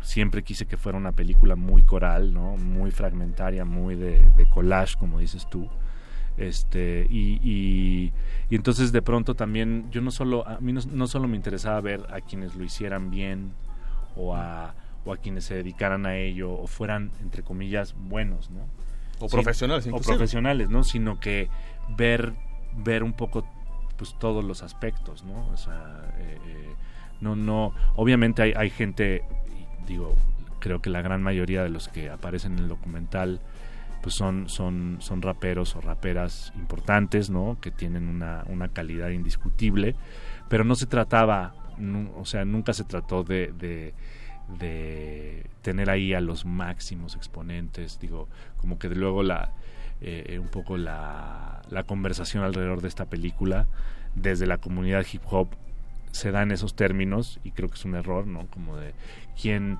¿por qué no aparece este o por qué no aparece el otro? ¿Sabes? Son, son, son este opiniones pues muy subjetivas y además pues nosotros no estuvimos guiados digamos por un por una un, una un objetivo historiográfico o, o realmente como de, de- de retratar la escena como tal no sino más bien queríamos hacer un retrato pues de una práctica Perfecto, pues ¿qué te parece quizás si escuchamos un poco más de música? Buenísimo. Sigue uno de los que sí aparece en el documental, lo recuerdo muy bien. Esto es esto de Eptos 1, estamos en el 96.1 FM de Radio UNAM y regresamos a Resistencia Módulo.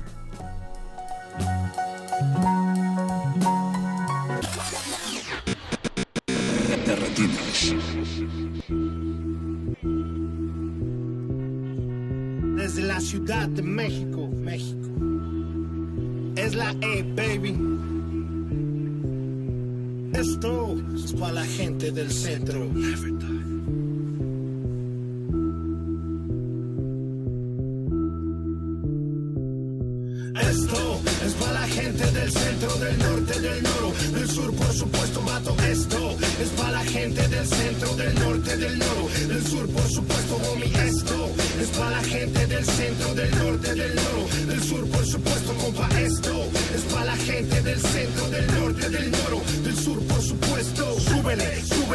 El VIP para hacerte recordar cuando escuchabas cassettes, te trajo el funky, sucio, crudo, flavor del noro. Ahora que el tiempo es mi compita, es solamente mejor. Simón subió a la ranfla fuga y él era hasta, el tope. Mi pica está cabrona, pero no va por golpes. Tal vez buscamos party, tal vez buscamos morras, escondemos la mari, porque aquí puercos sobran.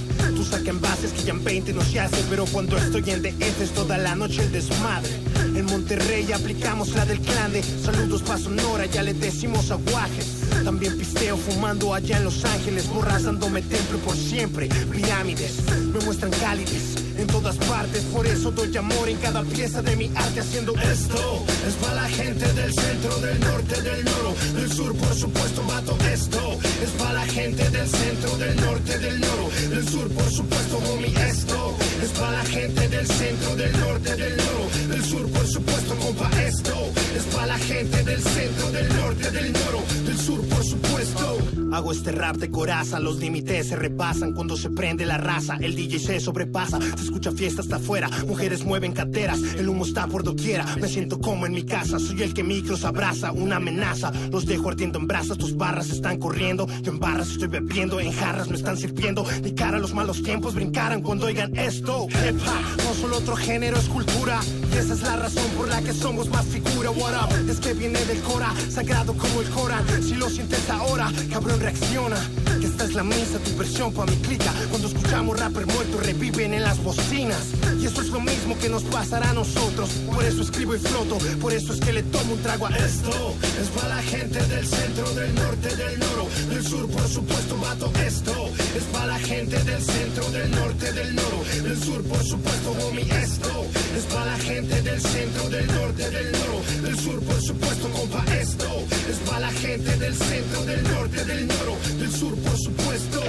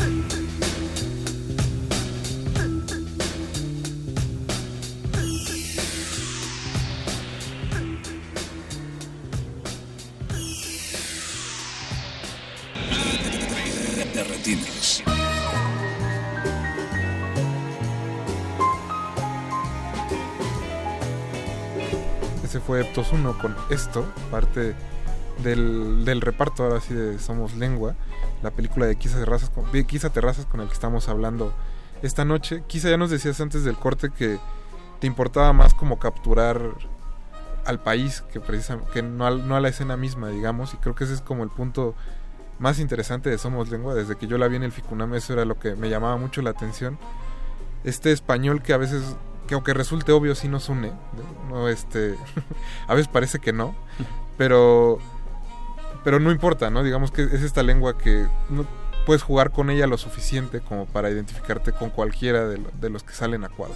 Sí, sin duda. Digo, ahorita que dijiste que el, que el- que el español nos une, algo que es muy interesante de- del, del- del rap es que lo- los raperos mexicanos están súper conectados con, con los raperos de, de- de otros países latinoamericanos y viceversa. Este, hay una escena ahí muy importante, los raperos de aquí viajan todo el tiempo hacia Sudamérica y viceversa. Este, las- el, el mundo de las batallas, ¿no? Ahí es muy importante.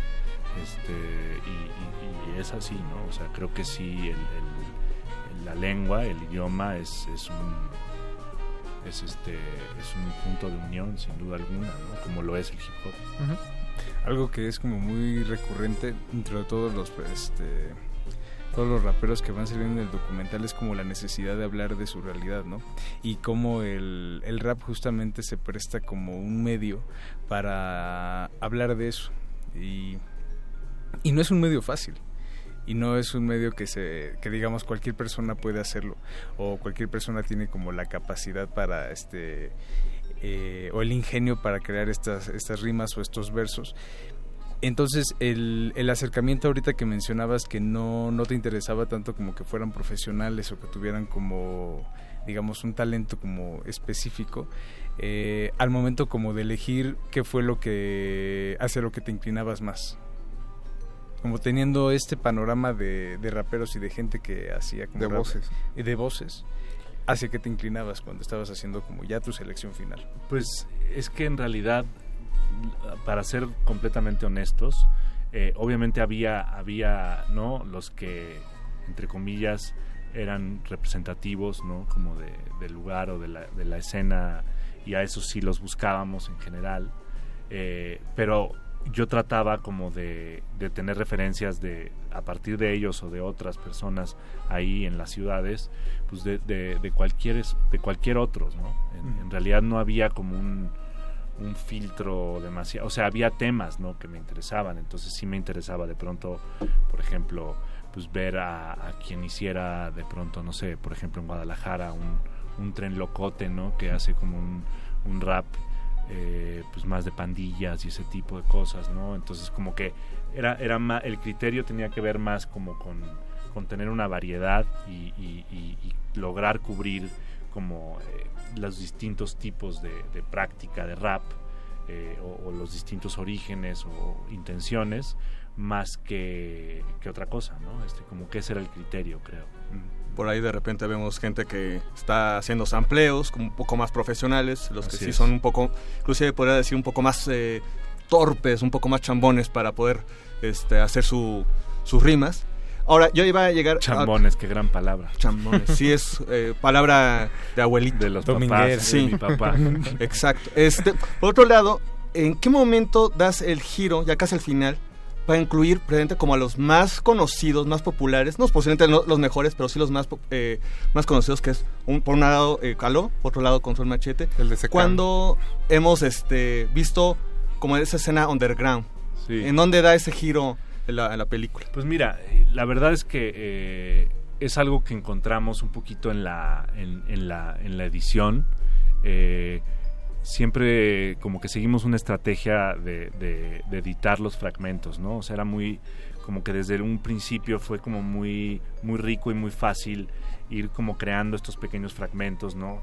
Les encontrábamos como el ritmo, como el sacándole las perlas a cada una de estas entrevistas y, y- fragmentos y creando como piececitas sueltas eh, eh, con todos, ¿no? Con todos los que nos habíamos encontrado lo mismo con, porque sí también intentamos buscar y nos parece importante pues buscar como estas figuras como más importantes, ¿no?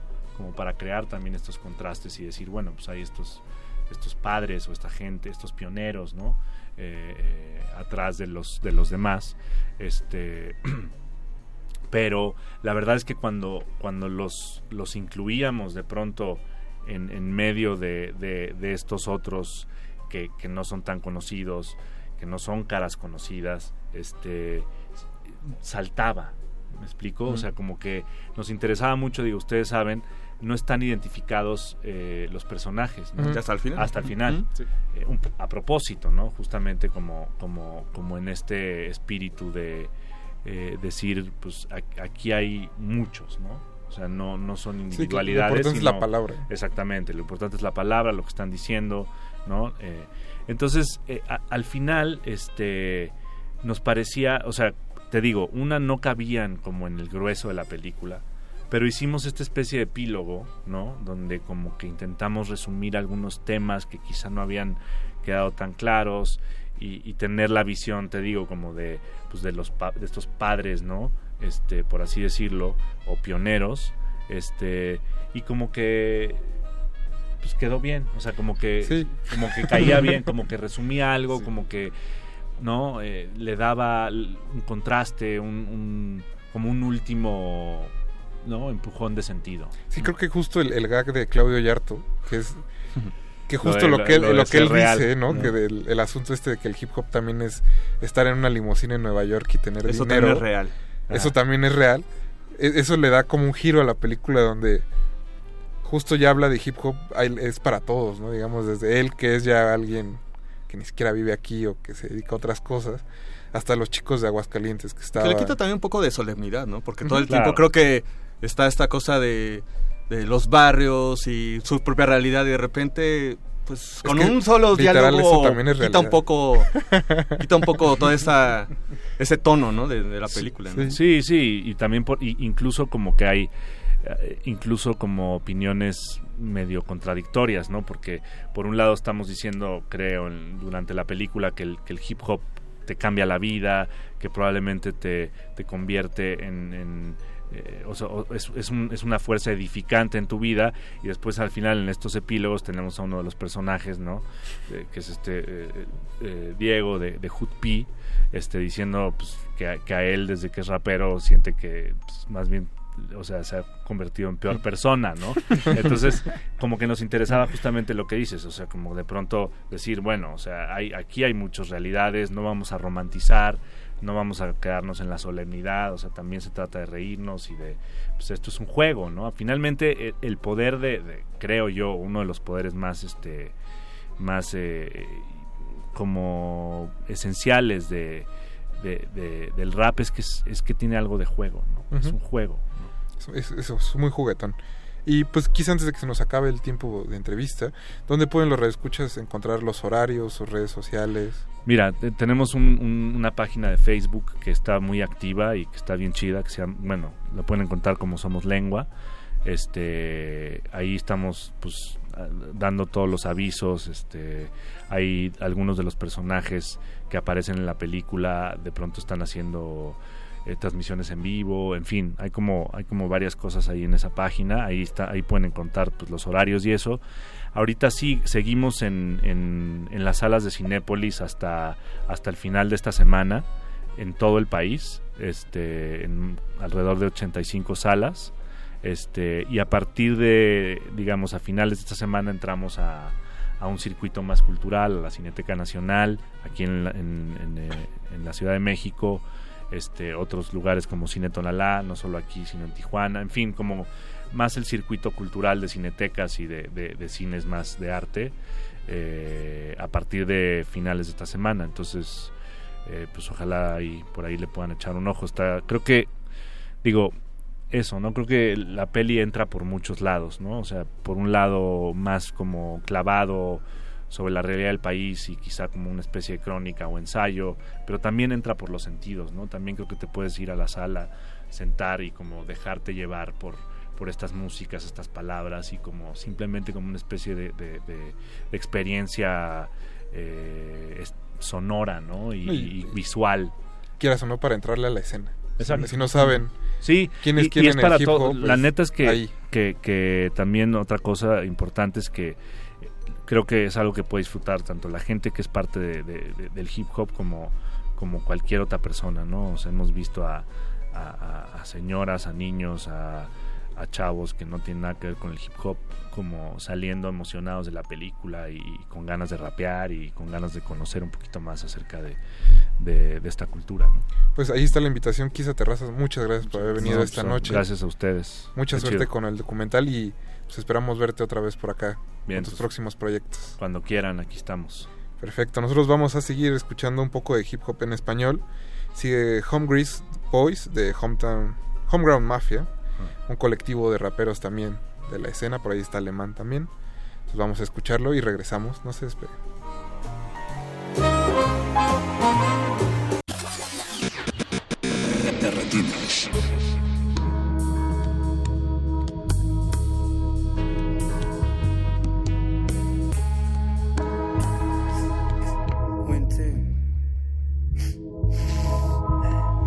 Elevador al siguiente piso, elevador cuando me atizo. Siempre anda arriba, nunca ando erizo. No venden mi alma ni piden permiso. No fue el diablo ni Lucifer, mucho menos Dios fueron mis ganas de comer. Hip hop no vas a comprender, no eres de mi generación. Internet, saludos al Mike también para tres. ¿Qué onda más verde que salió este mes? Ando tan recio que ni me ves. Si me ves, yes, yes. Llego el rey, ¿quién más es? No eres el tipo, sobres next. Pam, pam, por el team, team. Ando en otro nivel. De aquí si no traes un G. Estoy con Alemán y también con Bakri. Con el Yoga Fire, con Fantasy. El ojo del trap está grabando aquí. No hay que decir, nada que decir. Puro J chingón para consumir. Bobby Bass, Bruno G. Sabes, bitch. Mi nombre es el D. Ando gris, bien, yeah, bien, bien gris. Mis amigos están raspando, están raspándole al his bitch. Please, kiss, kiss. Culo rico como un biscuit. Soy un vago y un locote como un misfit. Contesta, nos van a sobrar opciones. Fones, me sobran los fones. Ya llegó la ola y somos los anfitriones. Home, greasy boy, super fresh un blown En la calle, one and glow La pandilla está prendida con el blow Otra esquina, otra go Blanca fina, quieren mo Con el pila por el phone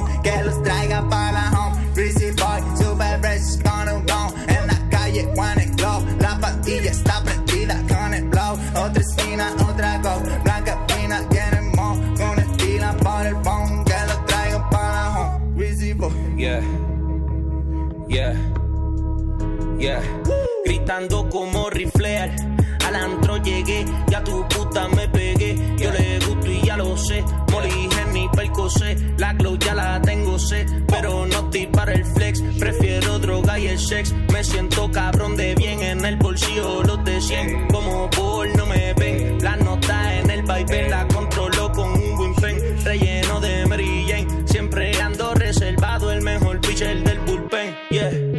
Yeah. Los que me conocen de toda la vida saben que cuando buscan la mercancía nunca los voy a dejar abajo porque siempre, siempre voy a estar arriba. Ya no hay corte, solo cosa fina. Ya pasaron los mejores días y ahora todos como Ariel Camacho ya dejamos atrás esa vida ruina.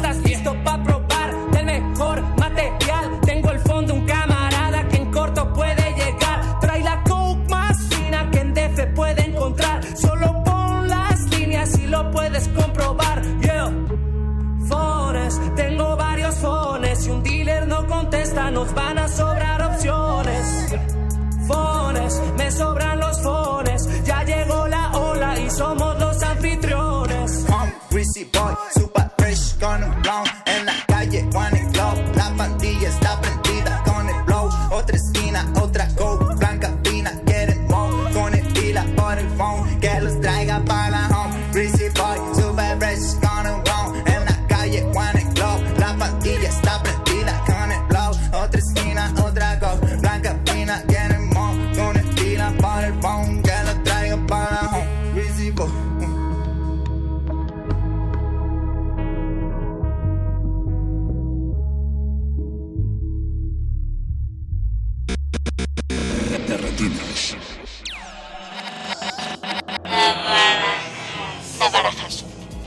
publicidad, sin juguetes coleccionables, sin alfombras rojas, butacas finas, ni sonido envolvente. También hay cine. La Barajas.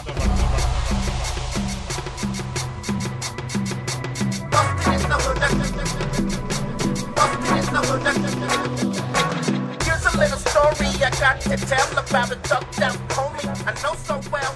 It started way back. Antes de que comience su balajazo de esta semana, eh, les queremos recordar que tenemos cinco pases dobles para que vayan a la retrospectiva de Miguel Litín en Cineteca Nacional. Solo tienen que mandar un mensaje en Facebook y pedir los boletos, así literal. Y tenemos 10 pases dobles para que vayan el viernes a ver Déjame entrar al foro Shakespeare a las 8 y media de la noche. Eso solo tienen que ponernos un tweet con los dos directores que ya adaptaron la novela, obviamente arrobando a Resistencia Modulada. Y listo, se llevan sus boletos, todo está en lista, no hay ningún problema. Cine y teatro gratis, ¿qué más quieren? Para que no digan que no Ahí los tienen- consentimos. ahí tienen el plan de fin de semana. Y, nos- y los consentimos tanto que aquí viene Alberto Acuña Navarijo a hablar de Videohome. Alberto, Aunque- si no fuera suficiente. Híjole, aunque no creo que ahorita los voy a consentir con lo que voy a recomendar, pero pues bueno, este las últimas semanas los afectos al cine popular no, eh, o varios nos hemos preguntado ¿de qué sirve esta insistencia de querer hacer un homenaje a, a Santo en la Cineteca? ¿Para qué? Y dale. No, no, no. Tiene sentido, tiene, ver. tiene. Voy a darle a Vamos a. A ver. Pero bueno, el hecho es de que, ¿para qué? Eh, ¿Qué se busca? ¿Es eh, llevarle la contraria a Pelayo? ¿Es para convencerse o autoconvencerse de que sí me gusta el cine popular? ¿Es para nada más repetir la formulita de, ah, es que en la Cinemateca de Francia este, lo consideran, lo consideran de culto y es surrealista involuntario? ¿O es por gusto realmente? No sé, hay un, una pasión por este cine popular. Eh, esto viene a colación. Aquí viene el, el plot twist. Que esa pregunta, eh, pues ya, entre otras personas, se la venía haciendo eh, Leopoldo Laborda hace eh, 14 años. En una entrevista que concedió a los buenos amigos de Revista Cinefagia. En los inicios de Revista Cinefagia, de hecho. Eh, y entre las cosas que comentaba entre su carrera, eh, pues la condición del cine mexicano en ese entonces, 2003, apenas estaban el nuevo, nuevo, nuevo neo cine mexicano. Y entre las preguntas que eh, Laborde se hacía era algo parecido, ¿para qué quieren poner cine de Santo, Juan Orol, Las Ficheras en Cineteca? Toma en cuenta que pues ni es el ambiente natural de estas películas, ni es el público natural de esas películas, no entienden los códigos, ni los contextos, ni las coyunturas de por qué se hicieron eh, estas, estas películas. Y se quejaba un poco esta cosa de, eh, ay, pues naces el para hablar del kitsch, hablar de lo chafa, hablar de jijiji, ay, se ve Lilito. Y cuestionaba, y aquí viene el giro, ¿por qué no entonces se habla de una película como Tepitazo? Tepitazo. Tepitazo. Ah.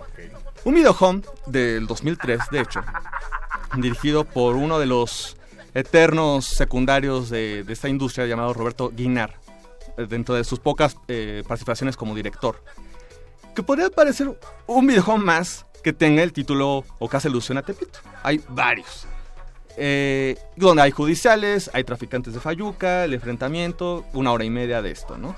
Realmente no sobresaldría de, dentro de toda una lista de, películas, en Tepito, por supuesto, pero donde sí sobresale, y es donde dices, bueno, si vamos a defender y llevar el librito de Nelson Carro a la conferencia, bueno, pues llevemos la copia de Tepitazo también para darle lugar en la Cineteca. ¿Por qué? Porque es una película, gente, no se ven los hilitos, pero sí se ve la claqueta, sí se escucha al director dando órdenes. Dices, a ver, a ver, espérame, ¿cómo? O sea, es un happening, es un videohome, ¿qué estamos viendo? Pues sí, eh, durante la hora y 20 que dura eh, Tepitazo, pues vemos presente cómo está el fotógrafo a cuadro, eh, o el asistente al menos, está el claquetista y el asistente del director dando órdenes, dando instrucciones, y esto se vuelve algo entre lo hilarante y lo irritante un poco, porque no entiendes realmente qué está pasando. Todo se ve, por supuesto, sobre la marcha, todo se ve un poco improvisado. Y uno podría decir, bueno, entonces, es una recomendación, es una advertencia si la encontramos en Tepito, para no comprarla. Creo que sí es una recomendación, pero para frente formarse esta, esos criterios. De repente nada es decir, ah, chafa. Ah, es que el santo es de culto porque pues, es de culto. Así como hemos defendido, y lo he defendido muchos, eh, con muchas películas, que le digo, eh, he mencionado, vean aquí, hay algo interesante. Bueno, aquí evidentemente no hay nada interesante. Pero es presente para formarse ese criterio, para encontrar cómo... Para, para ver si es cierto. Para ver si es cierto, o sea, darle ese ese giro y también formarse ese criterio y un poco esa una opinión menos viciada, no nada por lo que diga uno u otro, no, más bien compren Tepitazo. Ya si lo quieren llevar a, a Cineteca para mostrarse la Pelayo, bueno, eso ya es diferente, pero Que sí las firme. este, Que les firme Tepitazo. pero sí véanlo, sí véanlo eh, y dirán ¿dónde lo puedo ver? Pues bueno, Leopoldo Laborde la subió a YouTube, no hay pretexto. Así búsquenla, Tepitazo, el reino de la piratería. Oye, ¿y Tepitazo también es de culto en Francia? Este está, no, no es en, no Solo, está- solo en algunas zonas de Nantes. no está en Francia, sino en toda la zona escandinava, ya sabes que les gusta ahí lo raro, lo exquisito, ahí en Escandinavia, toda la donde, zona donde escandinava. son muy fans de las novelas de Verónica Castro. No, bueno, bueno, ustedes se pusieron Rumanía. extremadamente internacionales, muchachos. Cosmopolitas, como debe ser en residencia modular. Cosmopolitas. Ahí está la recomendación de Alberto Acuña Navarijo, Tepitazo. Vayan, ahorita, bueno, no, termina el programa y vayan a YouTube. El, navara- el navarajazo de hoy fue un Tepitazo. Sí está, pero para Tepitazo. Y si no, posteriormente les pondremos el link en redes sociales para que lo puedan admirar en toda su gloria. Corte favor. A, un follow en... ah, no, No, cuéntame. espérate. Yo lo haría. Pero nosotros vamos a seguir con el programa. Todavía vamos a hablar con Marcelo Tobar de Oso Polar. Antes vamos a escuchar un poco más de hip hop en español. Sigue Ser Galáctico de Mike Díaz. No se despeguen, están en De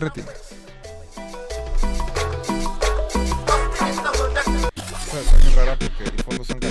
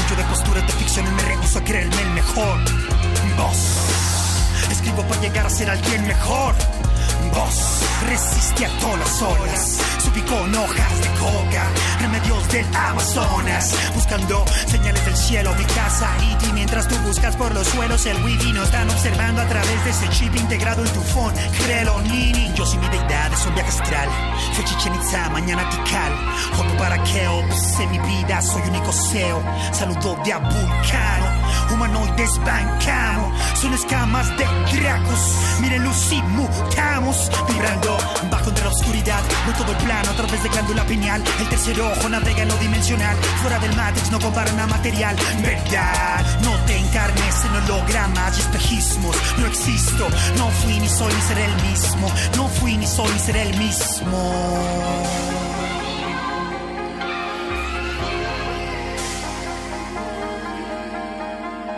Se quedó todo atrás cuando la jaula se abrió. Se quedó todo atrás cuando la jaula se abrió. Poder en las plantas, la madre sagrada. Cargo con un atlas, dragona en las palmas. He pisado el fondo de todos los vicios posibles. Hoy quiero llevar al éxito, al fondo de lo imposible. El grito como delfines, es vía telepatía viles. Que por acá todos mueren, pero no todos viven. Esclavo más eficaz aquel que se cree libre. Juzgan sin verbal calabozo donde viven. Construyete una iglesia, fórrate de dinero, aliméntate de las mentes de la gente que está durmiendo. Bajo, bajo unos seis pies, te tocará tragar heces. Te han secuestrado el cerebro, No hablo del caso del Einstein. Nos engañaron toda la vida, estás en donde ellos quieren tenerte. Manipularon la historia, estás programado para tú temerles. No piensas, no sientes, tu cuerpo se encuentra inerte. Dioses, drogas, te sangre, escuela, oro, odio, ego, muerte. Veneramos lo invisible, destruimos lo visible. Dime quién no quiere ser feliz, estar en paz con todo, sentir el amor, la energía que vibre. En hologramas y espejismos. No existo, no fui ni soy ni seré el mismo. No fui ni soy ni seré el mismo.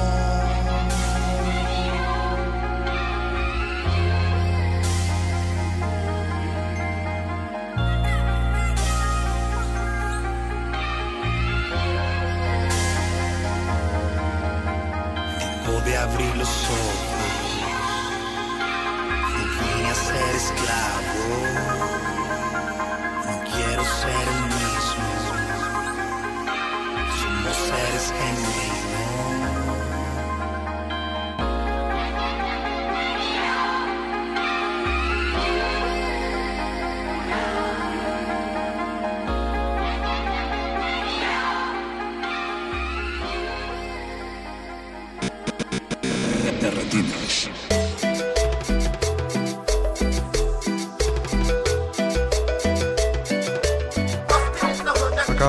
Ser Galáctico de Mike Díaz. Estamos escuchando hip hop mexicano esta noche debido a Somos Lengua. Eh, chicos, como les decíamos, bueno, antes de eso, muchas gracias a todos los que nos están escuchando del otro lado de las bocinas. Un saludo a Cristina Oil y a todos los que están participando por la dinámica de los boletos. Ya hay un par de ganadores en la retrospectiva de Miguel Itín. Todavía hay boletos. Manden un mensaje de Facebook para pedirlos. Es muy sencillo. Y en Twitter, como habíamos dicho, solo tienen que nombrar a los dos directores que han adaptado la novela de Déjame entrar para que se ganen un pase doble para ver la obra en el foro Shakespeare el próximo viernes a las 8 y media de la noche. También en Facebook, América Per- Perea Orozco nos dice, yeah, en el documental, imagino somos lengua, hacen mención de las mujeres raperas en México, se super rifan algunas y no necesariamente hispanas. Me parece que las mujeres tienen letras más trascendentes que los hombres.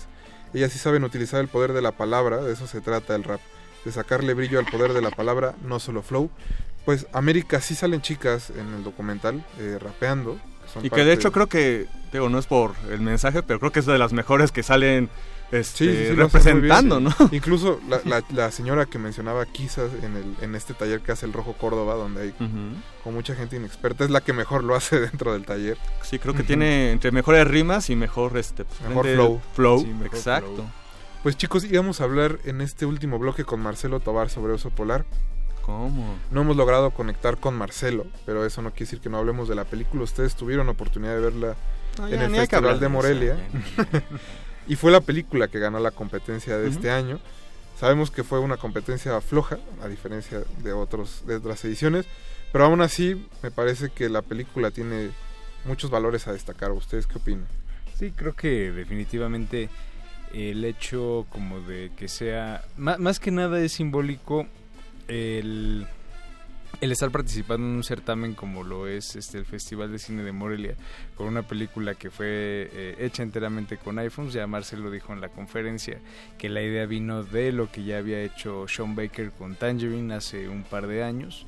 Eh, y justamente, ¿no? Como ya eh, estas, eh, estas ideas y estas nociones que hemos leído mucho sobre la democratización del cine y de cómo cualquiera puede este, agarrar su teléfono y este, hacer una película, ¿no? Ahora creo que... De manera literal. De manera literal. Ahora lo importante creo y lo que será tema de discusión los siguientes años es... eh, ¿Qué es lo que valdrá la pena exhibir? De todo ese material que se recopile. Digo, hace poco creo que era Paul Schrader quien decía en Los Cabos que diario se suben ocho horas de material a YouTube. Entonces vamos a necesitar Más, ahora este, curadores o gente que haga un trabajo realmente exhaustivo de selección y que pueda decir esto vale la pena verse y esto no, quizá.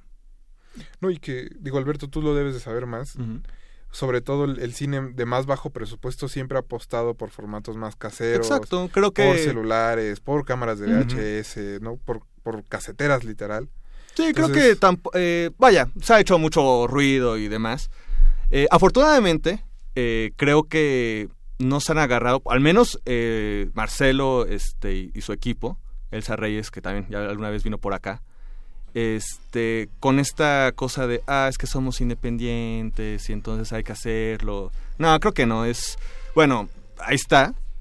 Pero finalmente tampoco están justificando esto porque la película, pues ni- si, no- si te dicen, si no te dicen que es con celular, pues realmente no lo Se notas. sostiene, ¿no? Porque finalmente lo que hacen es, eh, bueno, re- brevemente, pues sí le metieron este, unos lentes, metieron algunas aplicaciones y realmente esto no, no, lo, no lo notas. O sea, es un trabajo, eh, vaya, no es voy a grabar la fiesta este, o el, el concierto ahí todo movido. No, es algo este, hecho y derecho, ¿no? Como cine.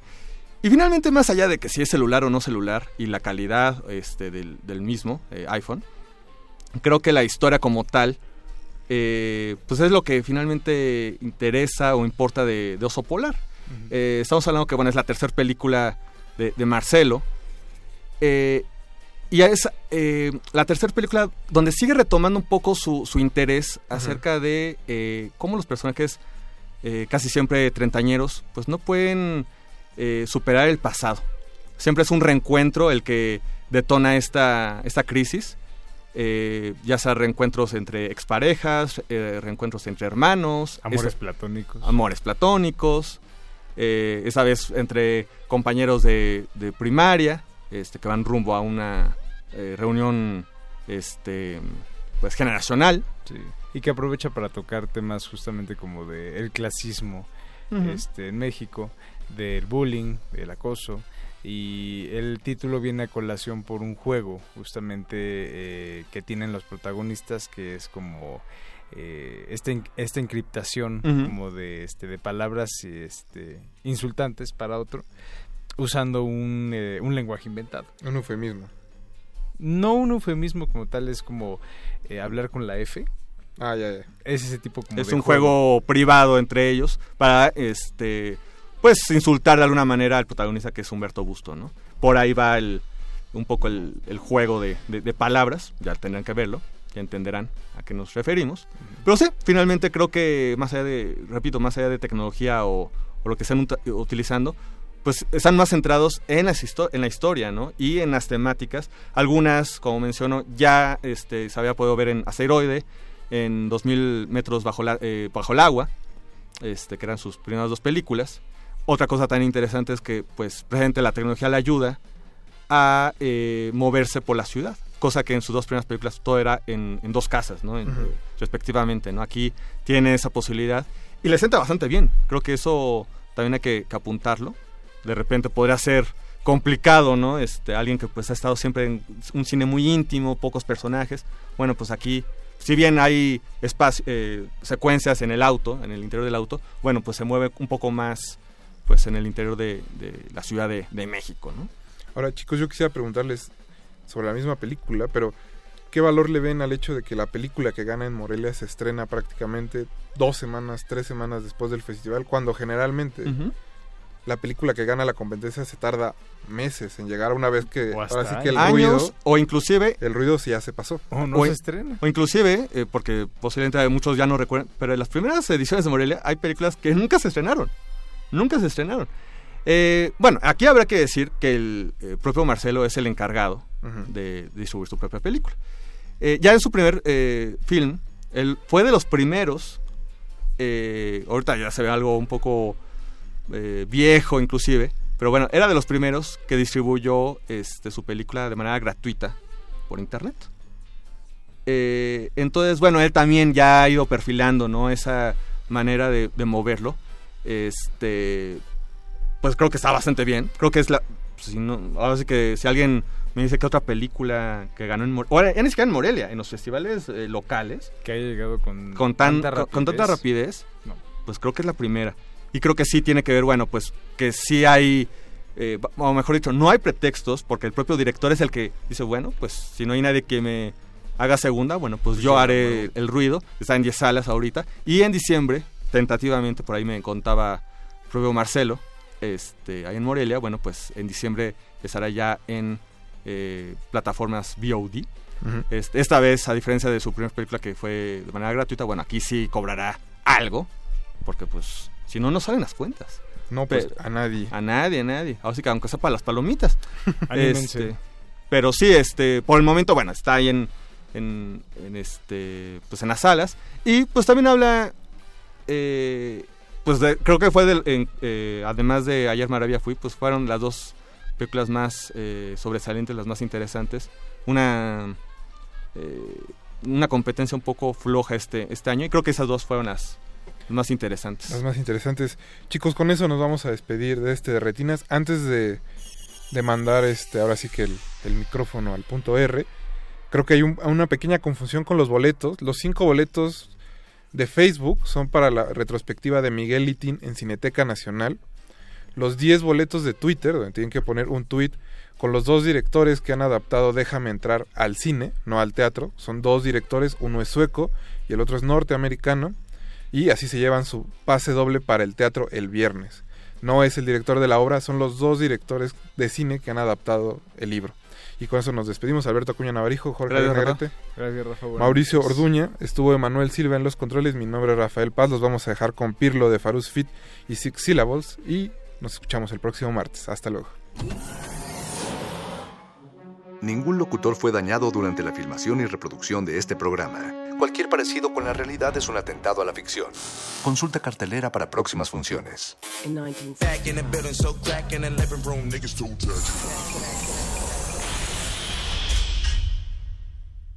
La radio resiste. Resistencia modulada. Resistencia modulada. Radio UNAM, 80 años.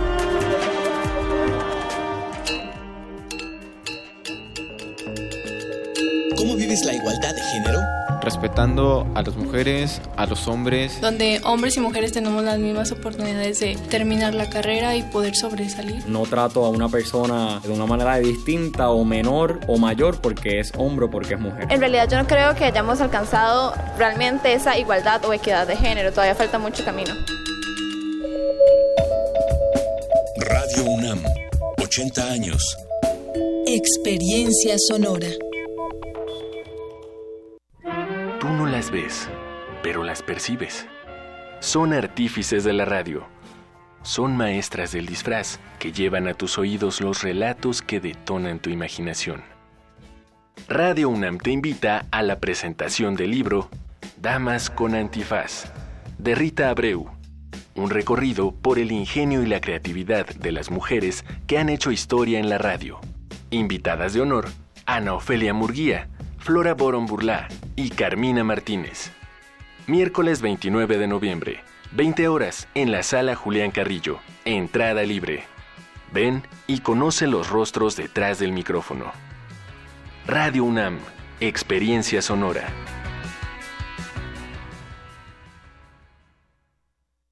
El Museo Nacional de Arte ha preparado la magna exposición Discursos de la Piel, Felipe Santiago Gutiérrez, una retrospectiva de la obra del pintor, viajero, tratadista y crítico de arte, de quien se exhiben 52 piezas que intercalan con 62 obras de 32 artistas mexicanos, franceses, españoles, colombianos y un alemán que brindan un panorama de las artes y la cultura de la segunda mitad del siglo XIX. La muestra Discursos de la Piel, Felipe Santiago Gutiérrez, está abierta en el Museo Nacional de Arte. ¿Qué es el arte público? ¿En la calle solo podemos ser espectadores? ¿Quién decide qué monumentos poner en el espacio público? El Museo Universitario del Chopo te invita a la exposición colectiva Monumentos, Antimonumentos y Nueva Escultura Pública. En colaboración con el Museo de Arte de Zapopan y bajo la curaduría de Pablo León de la Barra, 22 artistas de distintas nacionalidades cuestionan las nociones de monumento, memorial y escultura pública la relación del arte público con el espacio urbano, el poder y la ciudadanía. Del 25 de octubre de 2017 al 7 de enero de 2018. Más información en www.chopo.unam.mx.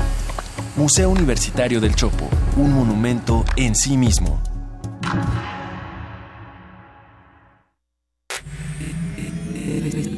Resistencia modulada.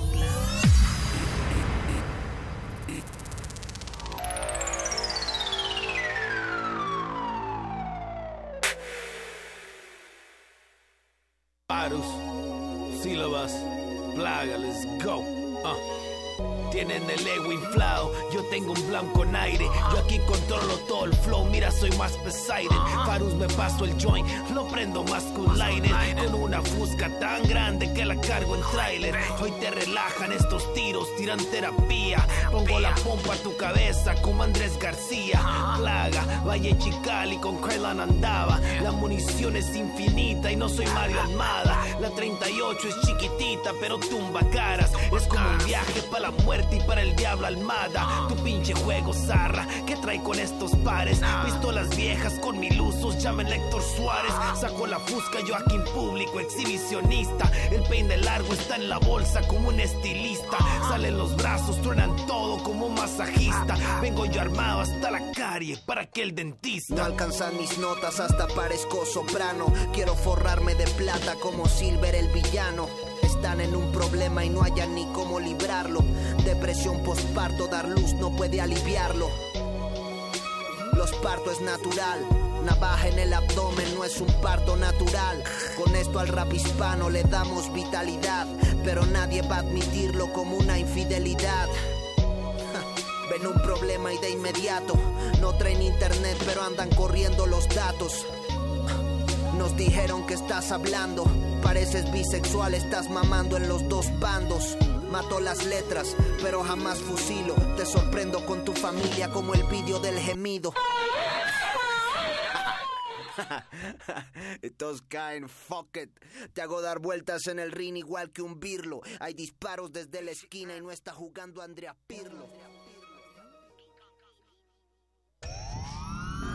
Los riesgos eh, en el periodismo están en to- casi todos los temas.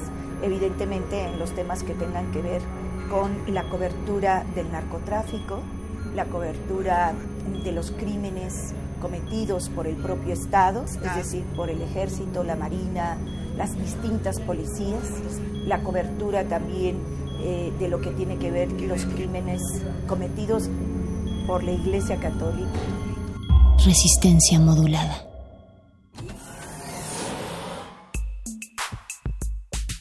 Hay que escucharnos por dentro, oler nuestra sangre caliente a través de la bocina. Cuando el sexo habla, Hay que responder.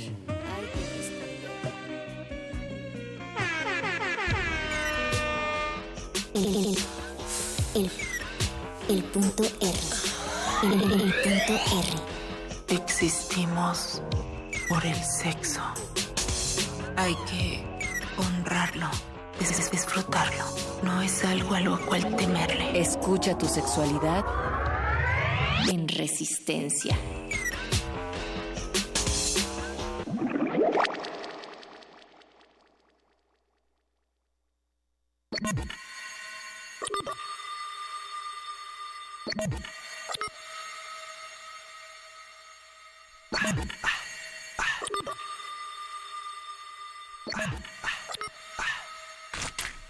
Al perderte yo a ti, tú y yo hemos perdido.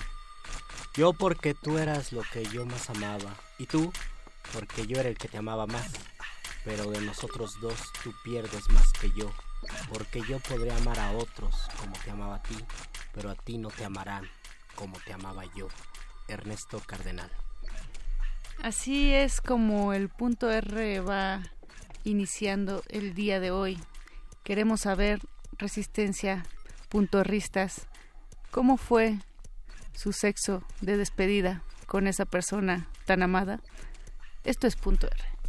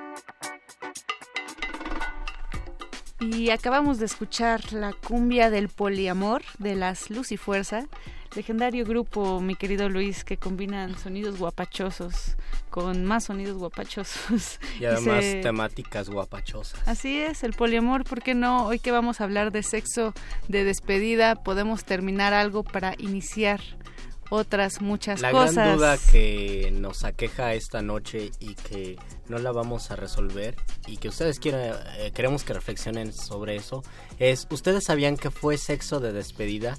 ¿Sabían que era la última vez con esa persona? ¿O o los agarró Simplemente los agarró por sorpresa y después de un tiempo dijeron, y pensar que fue la última vez que estuvimos juntos. ¿Cómo fue? Sí lo, sí lo hablaron y dijeron, bueno, pues vamos a darnos una muy buena despedida. Eh, o fue la peor de las despedidas también, tras. Qué fuerte, Luis. Qué, qué fuerte. Para, eso, para eso es que queremos que nos contacten en nuestras redes sociales. Tenemos Facebook, Resistencia Modulada, y Twitter, arroba R Modulada. Así es, mi querido Luis, y un gusto estar una noche más contigo. Eh, hoy 14 de noviembre a las 22.15 horas en este punto R. También agradecemos del otro lado del cristal a Betoques, el productor estrella del punto R.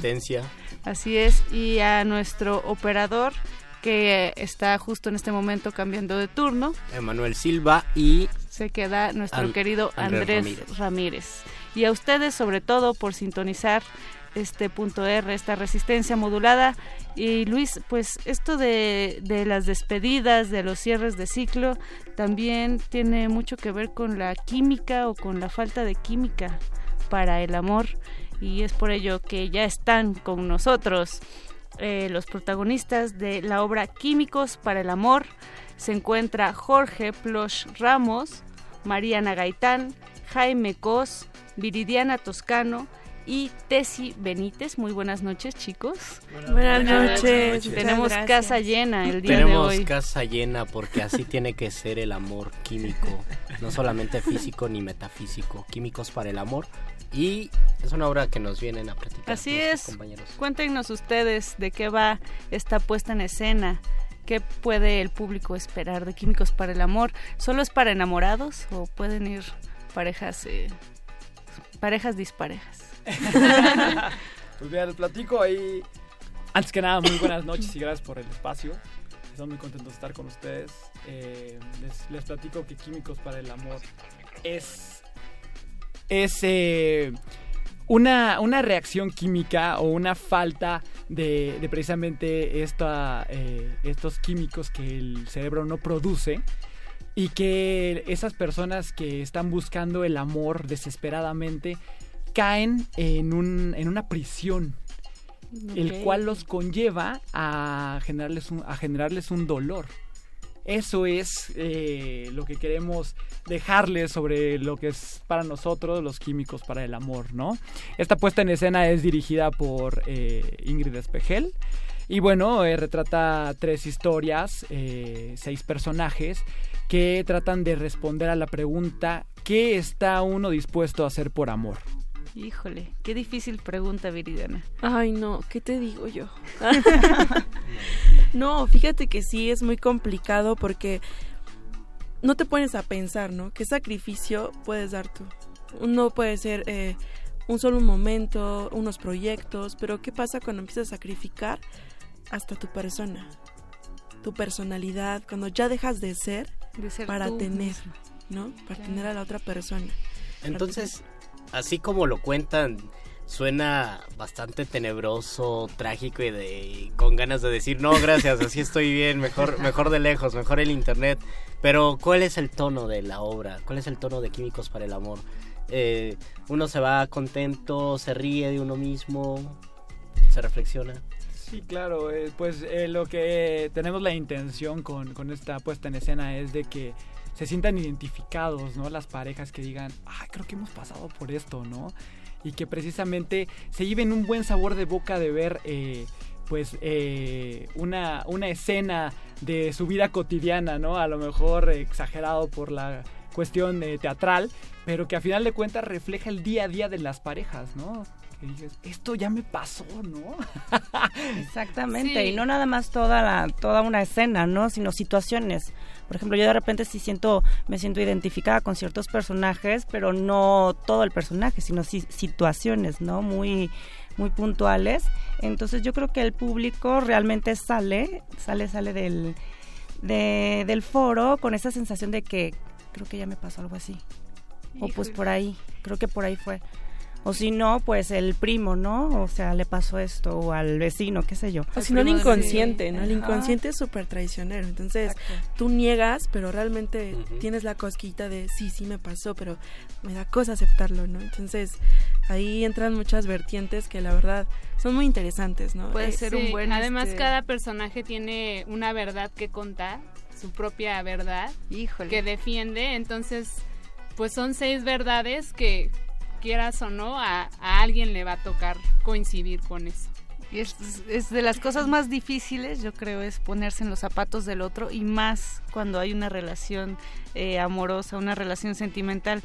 Ahora, chicos, Químicos para el Amor forma parte de la selección oficial del Festival Internacional de Teatro Universitario este año.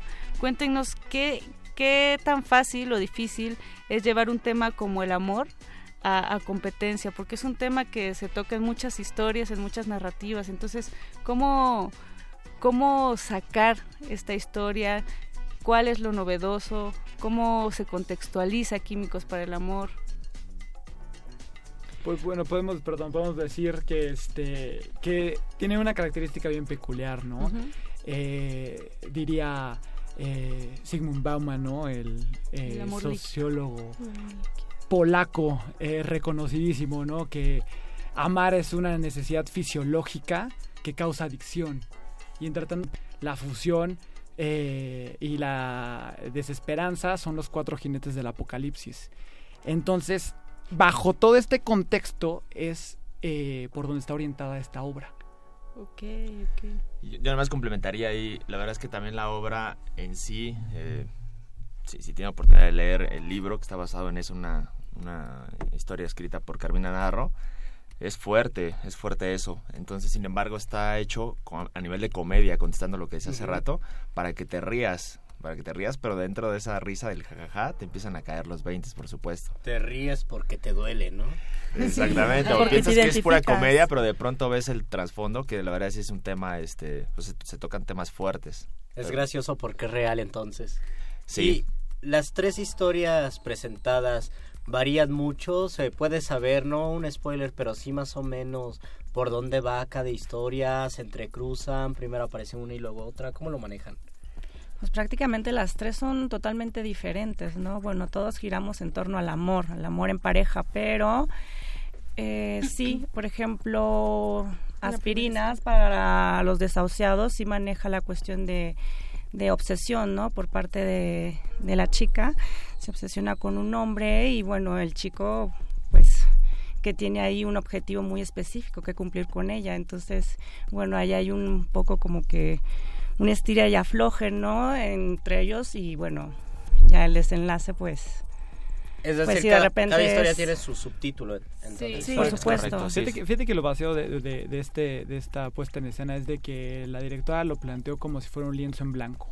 Entonces podemos eh, de, de entrada eh, percibir un restar por un departamento y terminar eh, pegándote en las paredes acolchonadas de un psiquiátrico, ¿no? Oh. Ay. Pues Jorge, Mariana, Jaime, Viridiana y Tessy, suena súper interesante. Además, el amor es algo que nunca pasa de moda ni pasará y es por ello que seguimos aquí y seguirá la humanidad gracias a, al amor. Entonces queremos que nuestros escuchas, nuestros puntuerristas, vayan, vayan a ver esta obra. ¿Tenemos regalos? Ay, sí, claro que sí. Bueno, antes de, antes de los regalos, las, perdón, las coordenadas, ¿dónde se presenta? Sí, cierto, ¿Cuándo se presenta? ¿A qué horas? Nos estamos presentando en Foro 37, en la calle de Londres, en la colonia Juárez, todos los viernes. Es muy eh, fácil porque es Foro 37 y es Londres 37, entonces no hay ningún problema. No se vayan a perder. Ajá. Este, Cerca del Metro Insurgentes. Cerca de Metro Cerca Insurgentes. Eh, No, de hecho, Hamburgo, ¿no? Ese es Metrobús. Metrobús Ah, Hamburgo. Metrobús Hamburgo. Insurgentes. Exacto. Entonces estamos todos los viernes de aquí al 15 de diciembre a las 8.30 y los esperemos con los brazos abiertos. Todos los viernes de aquí al 15 de diciembre en Foro 37, Químicos para el Amor. Váyanse a dar una vuelta porque haber participado en un festival y ahora haber llegado a ese lugar, ¿no? Eh, la interacción debe ser distinta, el gusto de pues de haber sembrado algo y que ahora dé resultados también. Debe ser una experiencia genial. Es entonces todos los viernes y tienen redes sociales. Sí, estamos en Facebook como Chilos de Corizo. Chilos de Corizo, ustedes descifrenlo, nosotros ya dijimos Chilos de. Corizo. Chilos de Corizo. Con Z, ¿verdad? con K y Z, es correcto. Entonces ahí nos encuentran. Perfecto, en Facebook, Chilos de Corizo. Y ahora sí, me adelanté un poquito, Luis, pero ahora sí tenemos regalitos para los que nos estén escuchando y nos escriban vía inbox en Facebook. Facebook tenemos Resistencia Modulada, que nos manden un inbox y nos pidan. El primero se va a llevar nada más y nada menos que qué. Va a No. ser una cortesía doble eh, para aquellos primeros que se comuniquen y aparte también tenemos que James. Ya nada más. Nada, vamos a dar dos- por uno. Vamos a dar cinco pases dos por uno. También para las. las Un pase personas. doble y cinco dos por uno. Eso. Entonces las primeras seis personas que nos manden un inbox en este momento a nuestra bandeja de entrada de Facebook Resistencia Modulada, el primero se lleva su pase doble, entonces ya va con su con su noviecita o con su noviecito o su, pretendiente. su pretendiente, su peor es nada, su relación tóxica, codependiente y destructiva, van La- el obsesiva. último date. Para, pues, para que Obsesiva. pasen, para que pasen un buen momento. La cita de Tinder. Y los, la cita de Tinder. Y los otros cinco se llevan su. Se llevan su Dos dos, por uno. Nos. Nos escriben Ya nos, nada es- más. ya nos escribió una persona, dos personas. Ahora, híjole. Se tardó, se tardó Daniela Sáenz García.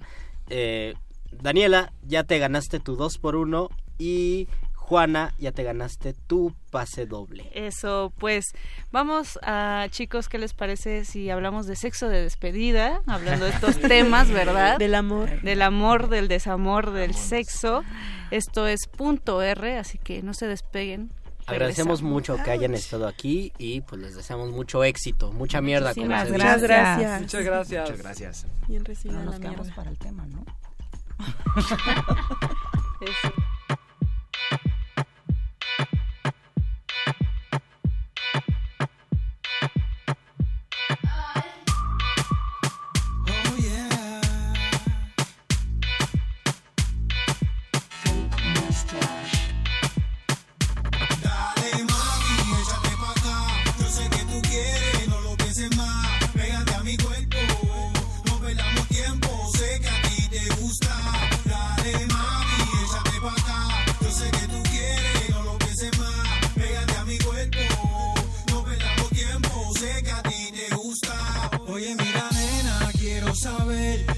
Noche tú y yo vamos a hacer. En mi brazo te quiero tener. A puro beso te quiero comer. Dime, mujer, que tú tienes en la mente. Tu mirada me tiene demente. Ese booty es excelente. Como hornilla en high, estoy caliente. Mira cómo me tienes aquí por ti. Pensando así y tú bien solita. Quieres, no lo pienses más. Pégate a mi cuerpo, no perdamos tiempo. Sé que a ti te gusta. Dale, mami, échate pa' acá. Yo sé que tú quieres, no lo pienses más. Pégate a mi cuerpo, no perdamos tiempo. Sé que a ti te gusta. Nena, yo sé que te gusta, sé que conmigo disfruta calentura absoluta y más cuando mueves tu cintura. Eres mala porque me tortura, y tú lo sabes. Por eso es que hace lo que tú haces,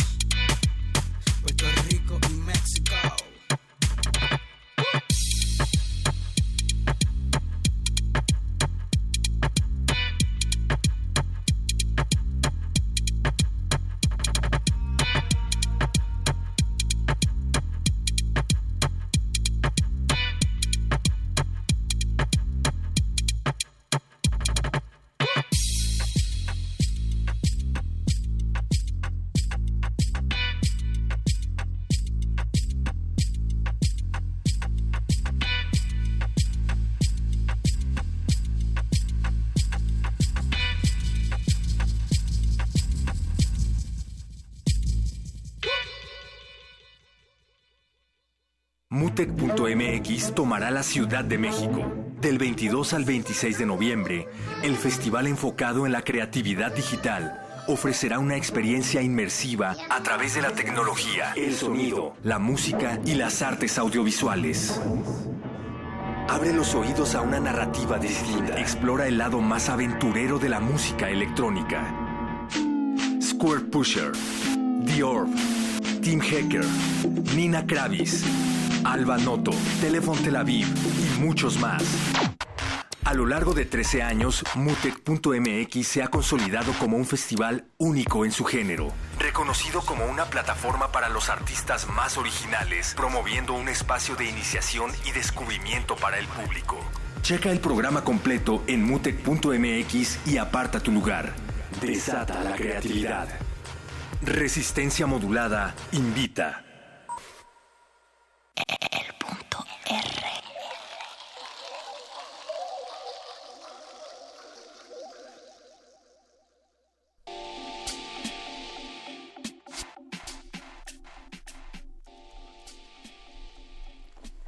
Les voy a echar un poema que va de ardidas y de despedidas y de últimas veces.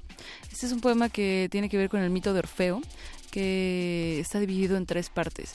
La, eh, la primera parte es sobre la diosa del inframundo, eh, Perséfone, que le permite a Orfeo llevarse a su novia del mundo de los muertos. Eh, la segunda es de Eurídice, que es la novia de Orfeo, a la que se lleva, pero como voltea a verla antes de llegar al mundo de los vivos, se tiene que quedar en el mundo de los muertos. Y la tercera es de las grupis de Tracia, que las Ménades, que eran la- las fans de Orfeo, que cuando él llega a la superficie y decide que nunca más se va a dedicar a las mujeres, sino a los efebos, eh, ellas se vuelven locas de dolor y deciden asesinarlo con las manos. ¿no? Eh, entonces, esto se llama Elegía para un Rockstar eh, o Don't Look Back y está en tres partes. Dice: 1. Perséfone. ¿A dónde Tracio? Bring the Liar para Orfeo que va a echarse una última rola de Ancor, un blues antes de exhumarse de mí. Tanto echarte los canes infernales. ¿Para qué tocaste si te ibas? No soy tu lira, pero tañe otra vez. ¿A dónde, divino? Si los capullos de mis tulipanes se cuelgan como becerros de tus dedos, si the thrill isn't gone, que tú te vayas. Mírala, ¿qué te llevas si ya es casi yo? Desentiérrala si puedes, no soy la lira, soy the liar, nadie me hiere impunemente. Haz tierra ahora, Fender de colección, que está ahí en todos los amplis, los oídos, las madrugadas.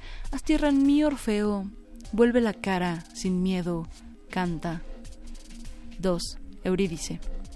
Where the hell are you, Orfeo? ¿En qué infierno donde no ardemos y somos la lira que quemaste en tu último concierto antes de abandonar el escenario de mi nombre? ¿En qué garganta se derrama el tracio? Preguntan, que pregunten. I have learned the meaning of the blues. I have learned the meaning of... Tuve un hombre hermoso como se tiene fiebre la noche entera.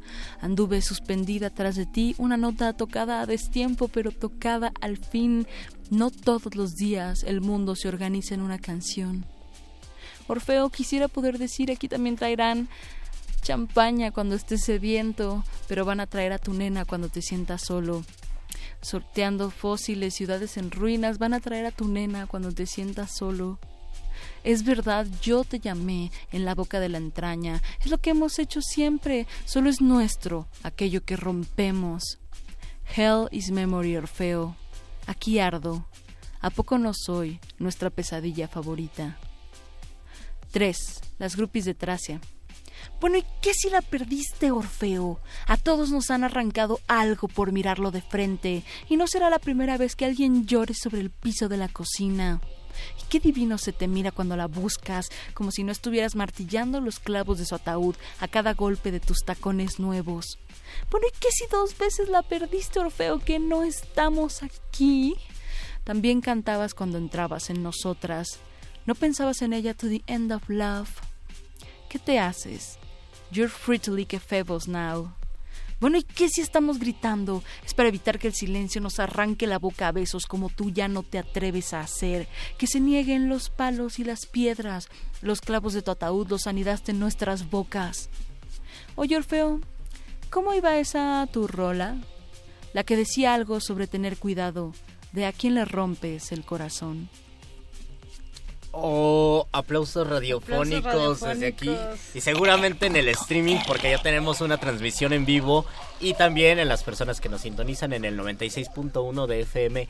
Esa voz seductora y tan sabia ya es de Marta Mega. Oye, qué feo, qué feo lo que le pasó a Orfeo.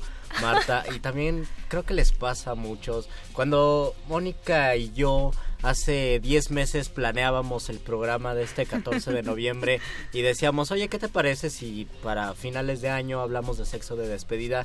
Yo le decía a Mónica, pues tendríamos que invitar a Marta Mega.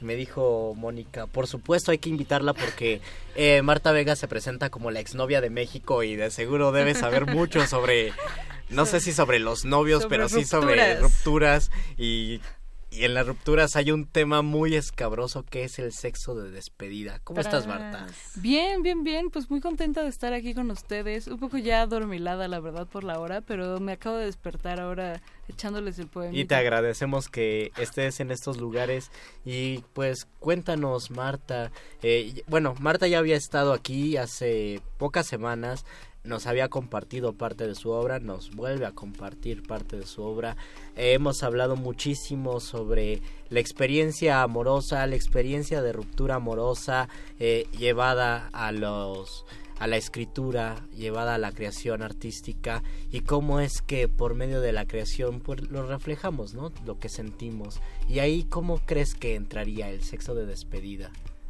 Híjole, es que es un tema escabroso para mí, porque en realidad me, me, me provoca muchas emociones, ¿no? Sí. O sea, como que justo pues el sexo es como el, el gran acto de creación, ¿no? O sea, como que esta cosa maravillosa de milagro de que dos personas distintas puedan crear una persona nueva como de la nada, pues es a partir del sexo, ¿no? Este, digo, yo que no quiero hijos, incluso lo puedo ver y lo veo y me parece milagroso, increíble.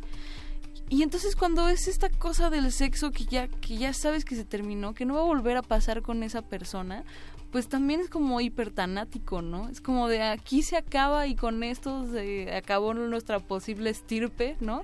Y nuestra posible historia de amor y Nuestra casita en la playa. todo, ¿no? Es todas las historias, ajá, todo nuestro posible viaje a Europa, o sea, esas cosas como es, mu- mu- es muy terrible. Y entonces siempre, casi siempre, según yo, el sexo de despedida tiene es muy agridulce, ¿no? Claro. Yo- ajá, o sea, justo justo pienso como el ay, este está chido porque como que todas las emociones están fluyendo todo el tiempo, entonces siempre es como muy adrenalinoso, ¿no? Pero al mismo tiempo a mí no me encanta, la verdad. No me encanta sentirlo. Y tenemos, o sea, entendemos que si hay un sexo, sexo de despedida es consensuado, ¿no? Que sabes eh, en una de las posibilidades de este sexo de despedida que, que ya se acabó, que se va a acabar. Ahora está el otro lado, como decíamos al inicio del programa, Luis, en donde, en donde no sabes, ¿no? Y se acaba sin saber qué fue la última vez. Pero hablemos de cuando sí se sabe, ¿no? que, que, que me parece que son las pocas. Ajá, las o pocas. sea, muy, muy pocas veces dices, oye, ya terminamos. O sea, ¿verdad? sí, ya terminamos. ¿Qué intuyes que la relación va por acabando porque ya hay cosas ahí que no, pero pero ¿cómo saber eso, no? Si es sexo de Ajá, despedida. el último, que seas completamente consciente que es la última vez que te ves, incluso ya saben qué es eso, ¿no? Que es sexo de despedida. Por lo menos así lo dijeron y a lo mejor ahí aparece como la segunda oportunidad y simplemente se terminan de pues de desmadrar, pero uno va con esa conciencia, convicción. Yo pocas veces he tenido realmente conciencia del sexo de despedida. Ajá. O sea, nada más cuando de verdad es, bueno, yo me voy a otro país o a otra ciudad o lo que sea y entonces pues no nos vamos a volver a ver. Ese sexo de despedida es buen sexo de despedida porque también es como no es una Y tocaría los relación, lindes ¿no? del sexo casual y el sexo de despedida, ¿no? Pues un sí. amor de verano o de invierno o de vacación. Pero de todas pues. formas tiene como esta cosa ominosa de la imposibilidad, ¿no? Que, que es que a, a mí me entristece, pero yo soy muy melancólica también. o sea, igual en general puede que no. Pero por ejemplo, o sea, sí me acuerdo una vez muy clara en que ya había cortado yo con un novio. O sea, como que llegó un novio a mi casa y cortamos. O sea, como, pero cortamos como civilizadamente. Y era muy de noche y le dije, oye, pues, mm, o sea, ah, me dijo, ¿me puedo quedar a dormir? Y le dije, pues sí, quédate y ya mañana te vas y ya no pasa nada. Pero ya, yo ya tenía muy claro que ya había acabado ahí la relación. Y eso, o sea, como que hubo sexo de despedida y no estuvo ni bien ni mal. O sea, como que solo fue como, era lo que tenía que pasar, ¿no? Y ya al otro día se fue y no lo volví a ver nunca más. Oye, eso suena otro tipo de sexo, el sexo protocolario, ¿no? Fue un poco protocolario, sí. Es triste, el sexo protocolario es bastante triste. Es casi no consensual, Ajá. según yo. o sea, es como en el límite del, chale, pues preferiría no hacerlo, pero pues protocolo, ¿no? Ajá, pero es casi diplomacia el requisito, Diplomacia, ¿no? Para ajá. que esto sirva de algo.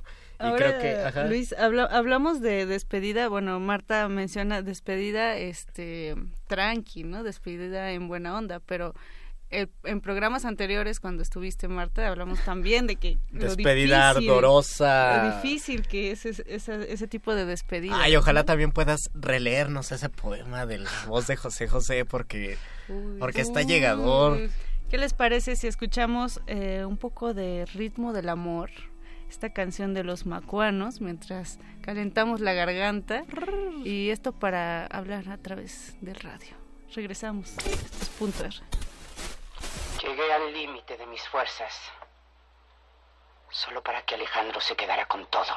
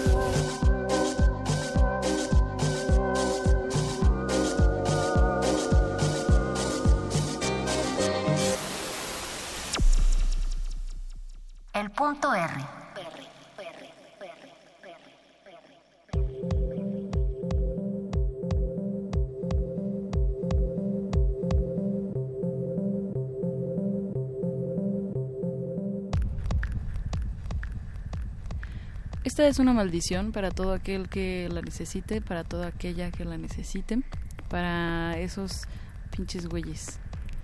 Dice, cuando me odie, usaré tu nombre de travesti. Tu número quedará grabado en todos los baños públicos. Te ofrecerán hacer un reality sobre tu vida, lo cancelarán tras el capítulo piloto. Tu nombre aparecerá un solo día en todas las primeras planas y desaparecerá para siempre. Vas a perder la voz como José José. Te destrozarás el rostro como Mickey Rourke. Tendrás un trasplante de corazón, pero tu vida amorosa seguirá siendo una mierda. Vas a escuchar de mí en todas partes, te tropezarás conmigo en los espectaculares, tu mujer querrá nombrar a tu hija como yo. Te preguntarás cada noche qué hiciste para merecerme, porque ignoras que hay cosas que no se perdonan, ni siquiera a los inocentes. Cuando sea una anciana inmunda seguirás recordando mis caderas. Habrá leyendas africanas que cuenten tu historia para advertir a los malos hombres. Conjuros vudú invocarán tu nombre como prueba de su efectividad. Entonces, una noche, aterrado y con verdaderas ganas de morirte, entenderás qué quería decir realmente Foster Wallace cuando decía que toda historia de amor es una historia de fantasmas. Oh. No, qué Me- fuerte. Me sigue llegando directo en el cocoro. Sí. La, la parte de José José es fuerte. La Pero también la parte donde te destrozarás la cara como Mickey Rourke también es fuerte. Y si han visto la película de Luchador, sabrán a qué nos Si, ha- referimos. si han visto al Mickey Rourke de nueve semanas y media y después la del luchador, sabrán la tristeza a la que nos estamos refiriendo. Marta, nos quedan pocos minutos y yo quiero que aprovechemos este momento para que nos digas así desde tu ronco pecho y desde tu experiencia, la neta, cómo se cómo se sobrelleva una ruptura corazónica, cómo se sobrelleva el desamor, cuánto tiempo cuánto tiempo tarda uno en sanar, en extrañar a la otra persona y decir, "Ah, qué rico estaba eso", ¿no? Híjole, yo tenía mi fórmula. O sea, yo decía, necesito así unas seis pedas locas con mis cuates, unos seis acostones también, así loquísimos, casuales, ¿no? Digamos. Sexo y casual. Sexo casual y, y con eso, y con eso la armo. Pero después descubrí que no era tan fácil. Oh. Sí, entonces mi fórmula como que sirvió como para banda con la que no estaba tan clavada, pero con banda muy muy clavada, pues sí me di cuenta que seguían pasando las pedas y los acostones y pues ahí seguía yo también todavía pensando. Descubrí que solo el tiempo lo sana. O sea, esa esa frase que todo el mundo dice de el tiempo sana todo, es verdad. Me parece, podría ser eh, trillada y así, pero No, tiene pero- algo de sabidu- sabiduría esos, esas frases, esos dichos. Es súper, súper, súper sabia. O sea, solo el tiempo puede convertir un recuerdo doloroso en un recuerdo, punto. ¿no? Mm. O sea, borrarle esa connotación. ¿Y tú de- crees que dependa la persona con la que te involucras sentimentalmente?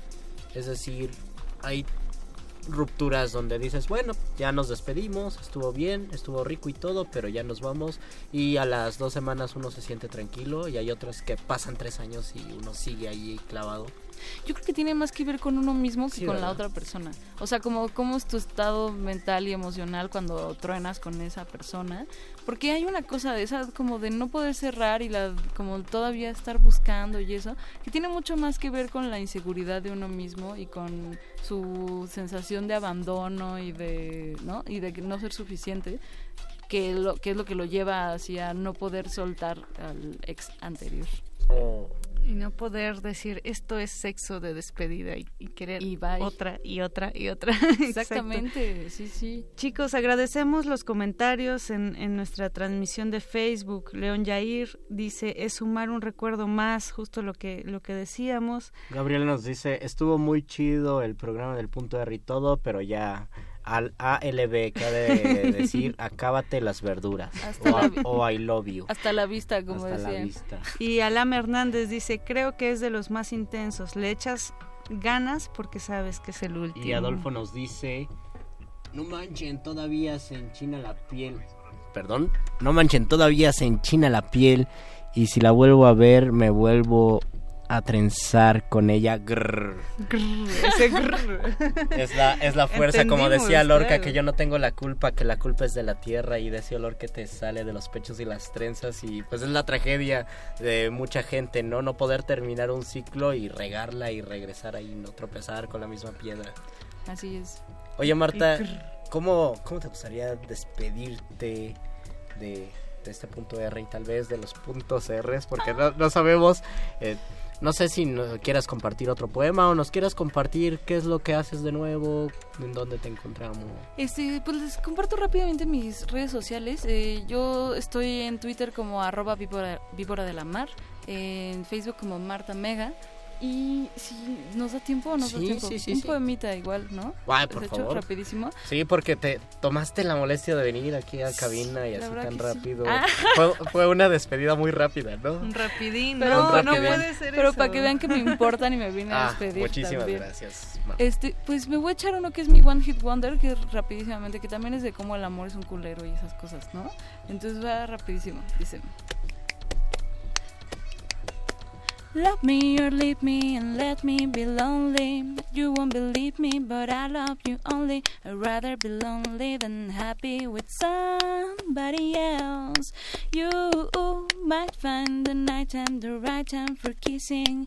Nighttime is my time for just reminiscing, regretting instead of forgetting with somebody else. There'll be no one unless that someone is you. I intend to be independently blue. Say, I want your love, I don't want to borrow. Happy today to give back tomorrow. Your love is my love, my love is your love. There's no love for nobody else.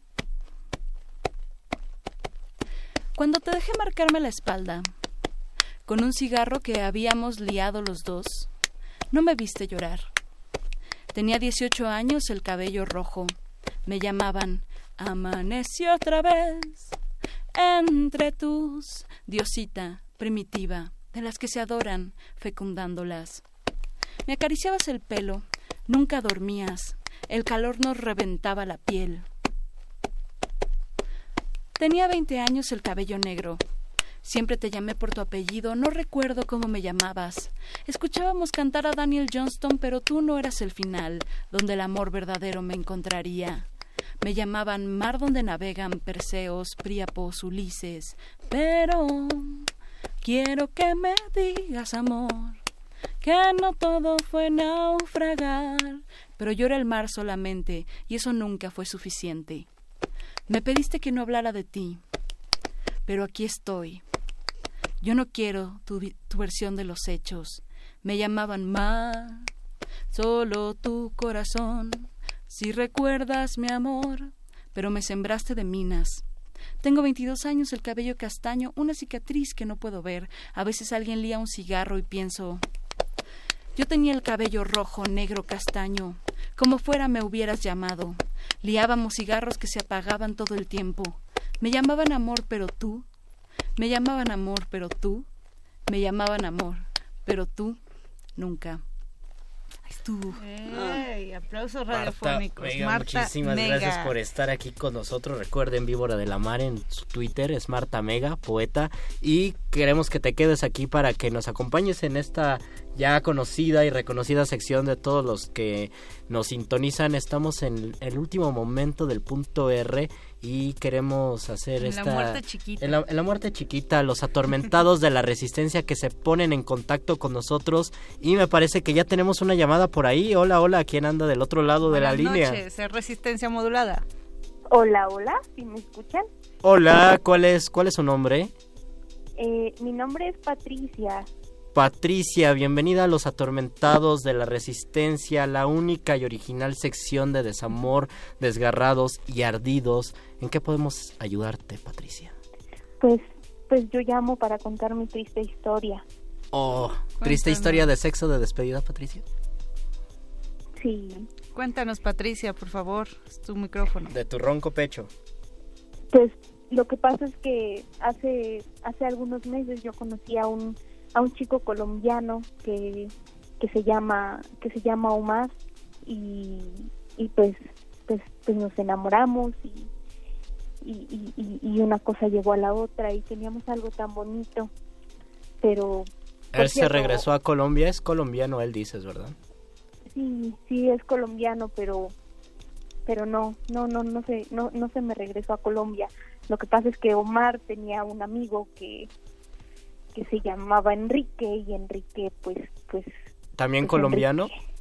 Enrique también colombiano pero Enrique era era pues, era un colombiano muy muy guapo muy atractivo y Ah. pues y pues yo yo no tuve otra que que, que, que tener sexo salvaje con Enrique Sabiendo, o sea, al final de cuentas le pusiste el cuerno a tu novio colombiano Con otro colombiano. con otro amigo. colombiano.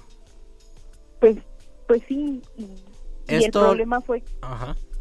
el problema fue que pues Omar se me enteró y, y, y después de mucho drama pues pues pues Omar tuvo que pues bueno Omar y yo terminamos y, y ya no quedó de otra pero antes de antes de todo tuvimos un, un, un terrible violento y suculento suculentísimo sexo de despedida Oh, Guau. desgarradora tu historia, Gabriela. Gabriela, ¿será que tú le quieres dedicar ¿Será una que tú canción? será que tú te arrepientes? ¿Quieres que te perdone? A lo mejor te escucha. ¿Qué canción? ¿Con qué canción nos despediríamos, Gabriela? Pues yo, yo estoy casi segura de que me escucha porque escuchábamos el punto R y, y pues si pudieran ponerme una canción, la de la de la de Busca un confidente.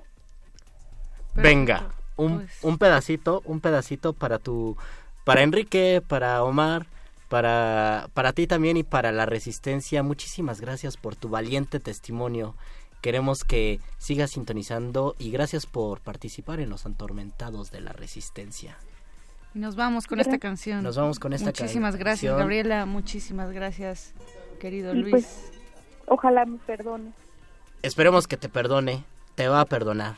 Tiene corazón de colombiano, saben perdonar, ¿verdad Pablo Escobar en el cielo? Andrés Ramírez, muchísimas gracias. Betoques, Marta Mega, Mónica Sorrosa, yo soy Luis Flores del Mal. Vamos a escuchar este vallenato que nos pide nuestra radio escucha. ¿Qué más, muchachos? ¿Cómo están, hombre? ¿Cómo les va? ¿Qué, Omar? ¿Cómo Omar y Alex. Alex, ahí viene muy triste, compadre. Le acaban de herir el corazón. Genio, tócale algo bien lindo, bien romántico a mi compadre Alex. Ahí viene ella, ve. Alex, por favor, escúchame. Déjame explicarte. Las cosas no son así. Yo no quise hacerlo. Por favor, escúchame. No me digas nada, no quiero escucharte.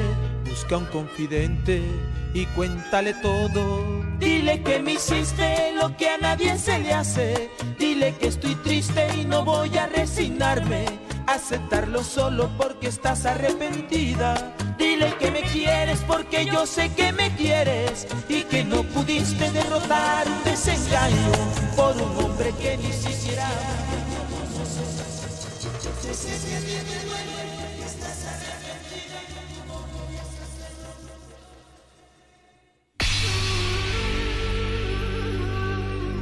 Por siglos nos hemos hecho escuchar. Nacimos como parte de esa inmensa mayoría. Hablar, Escuchar. debatir, proponer, cuestionar. Está en nuestra naturaleza. instrumentos de conciencia de nuestro Usamos el sonido porque atraviesa obstáculos. Muros, fronteras. Nosotros somos la resistencia.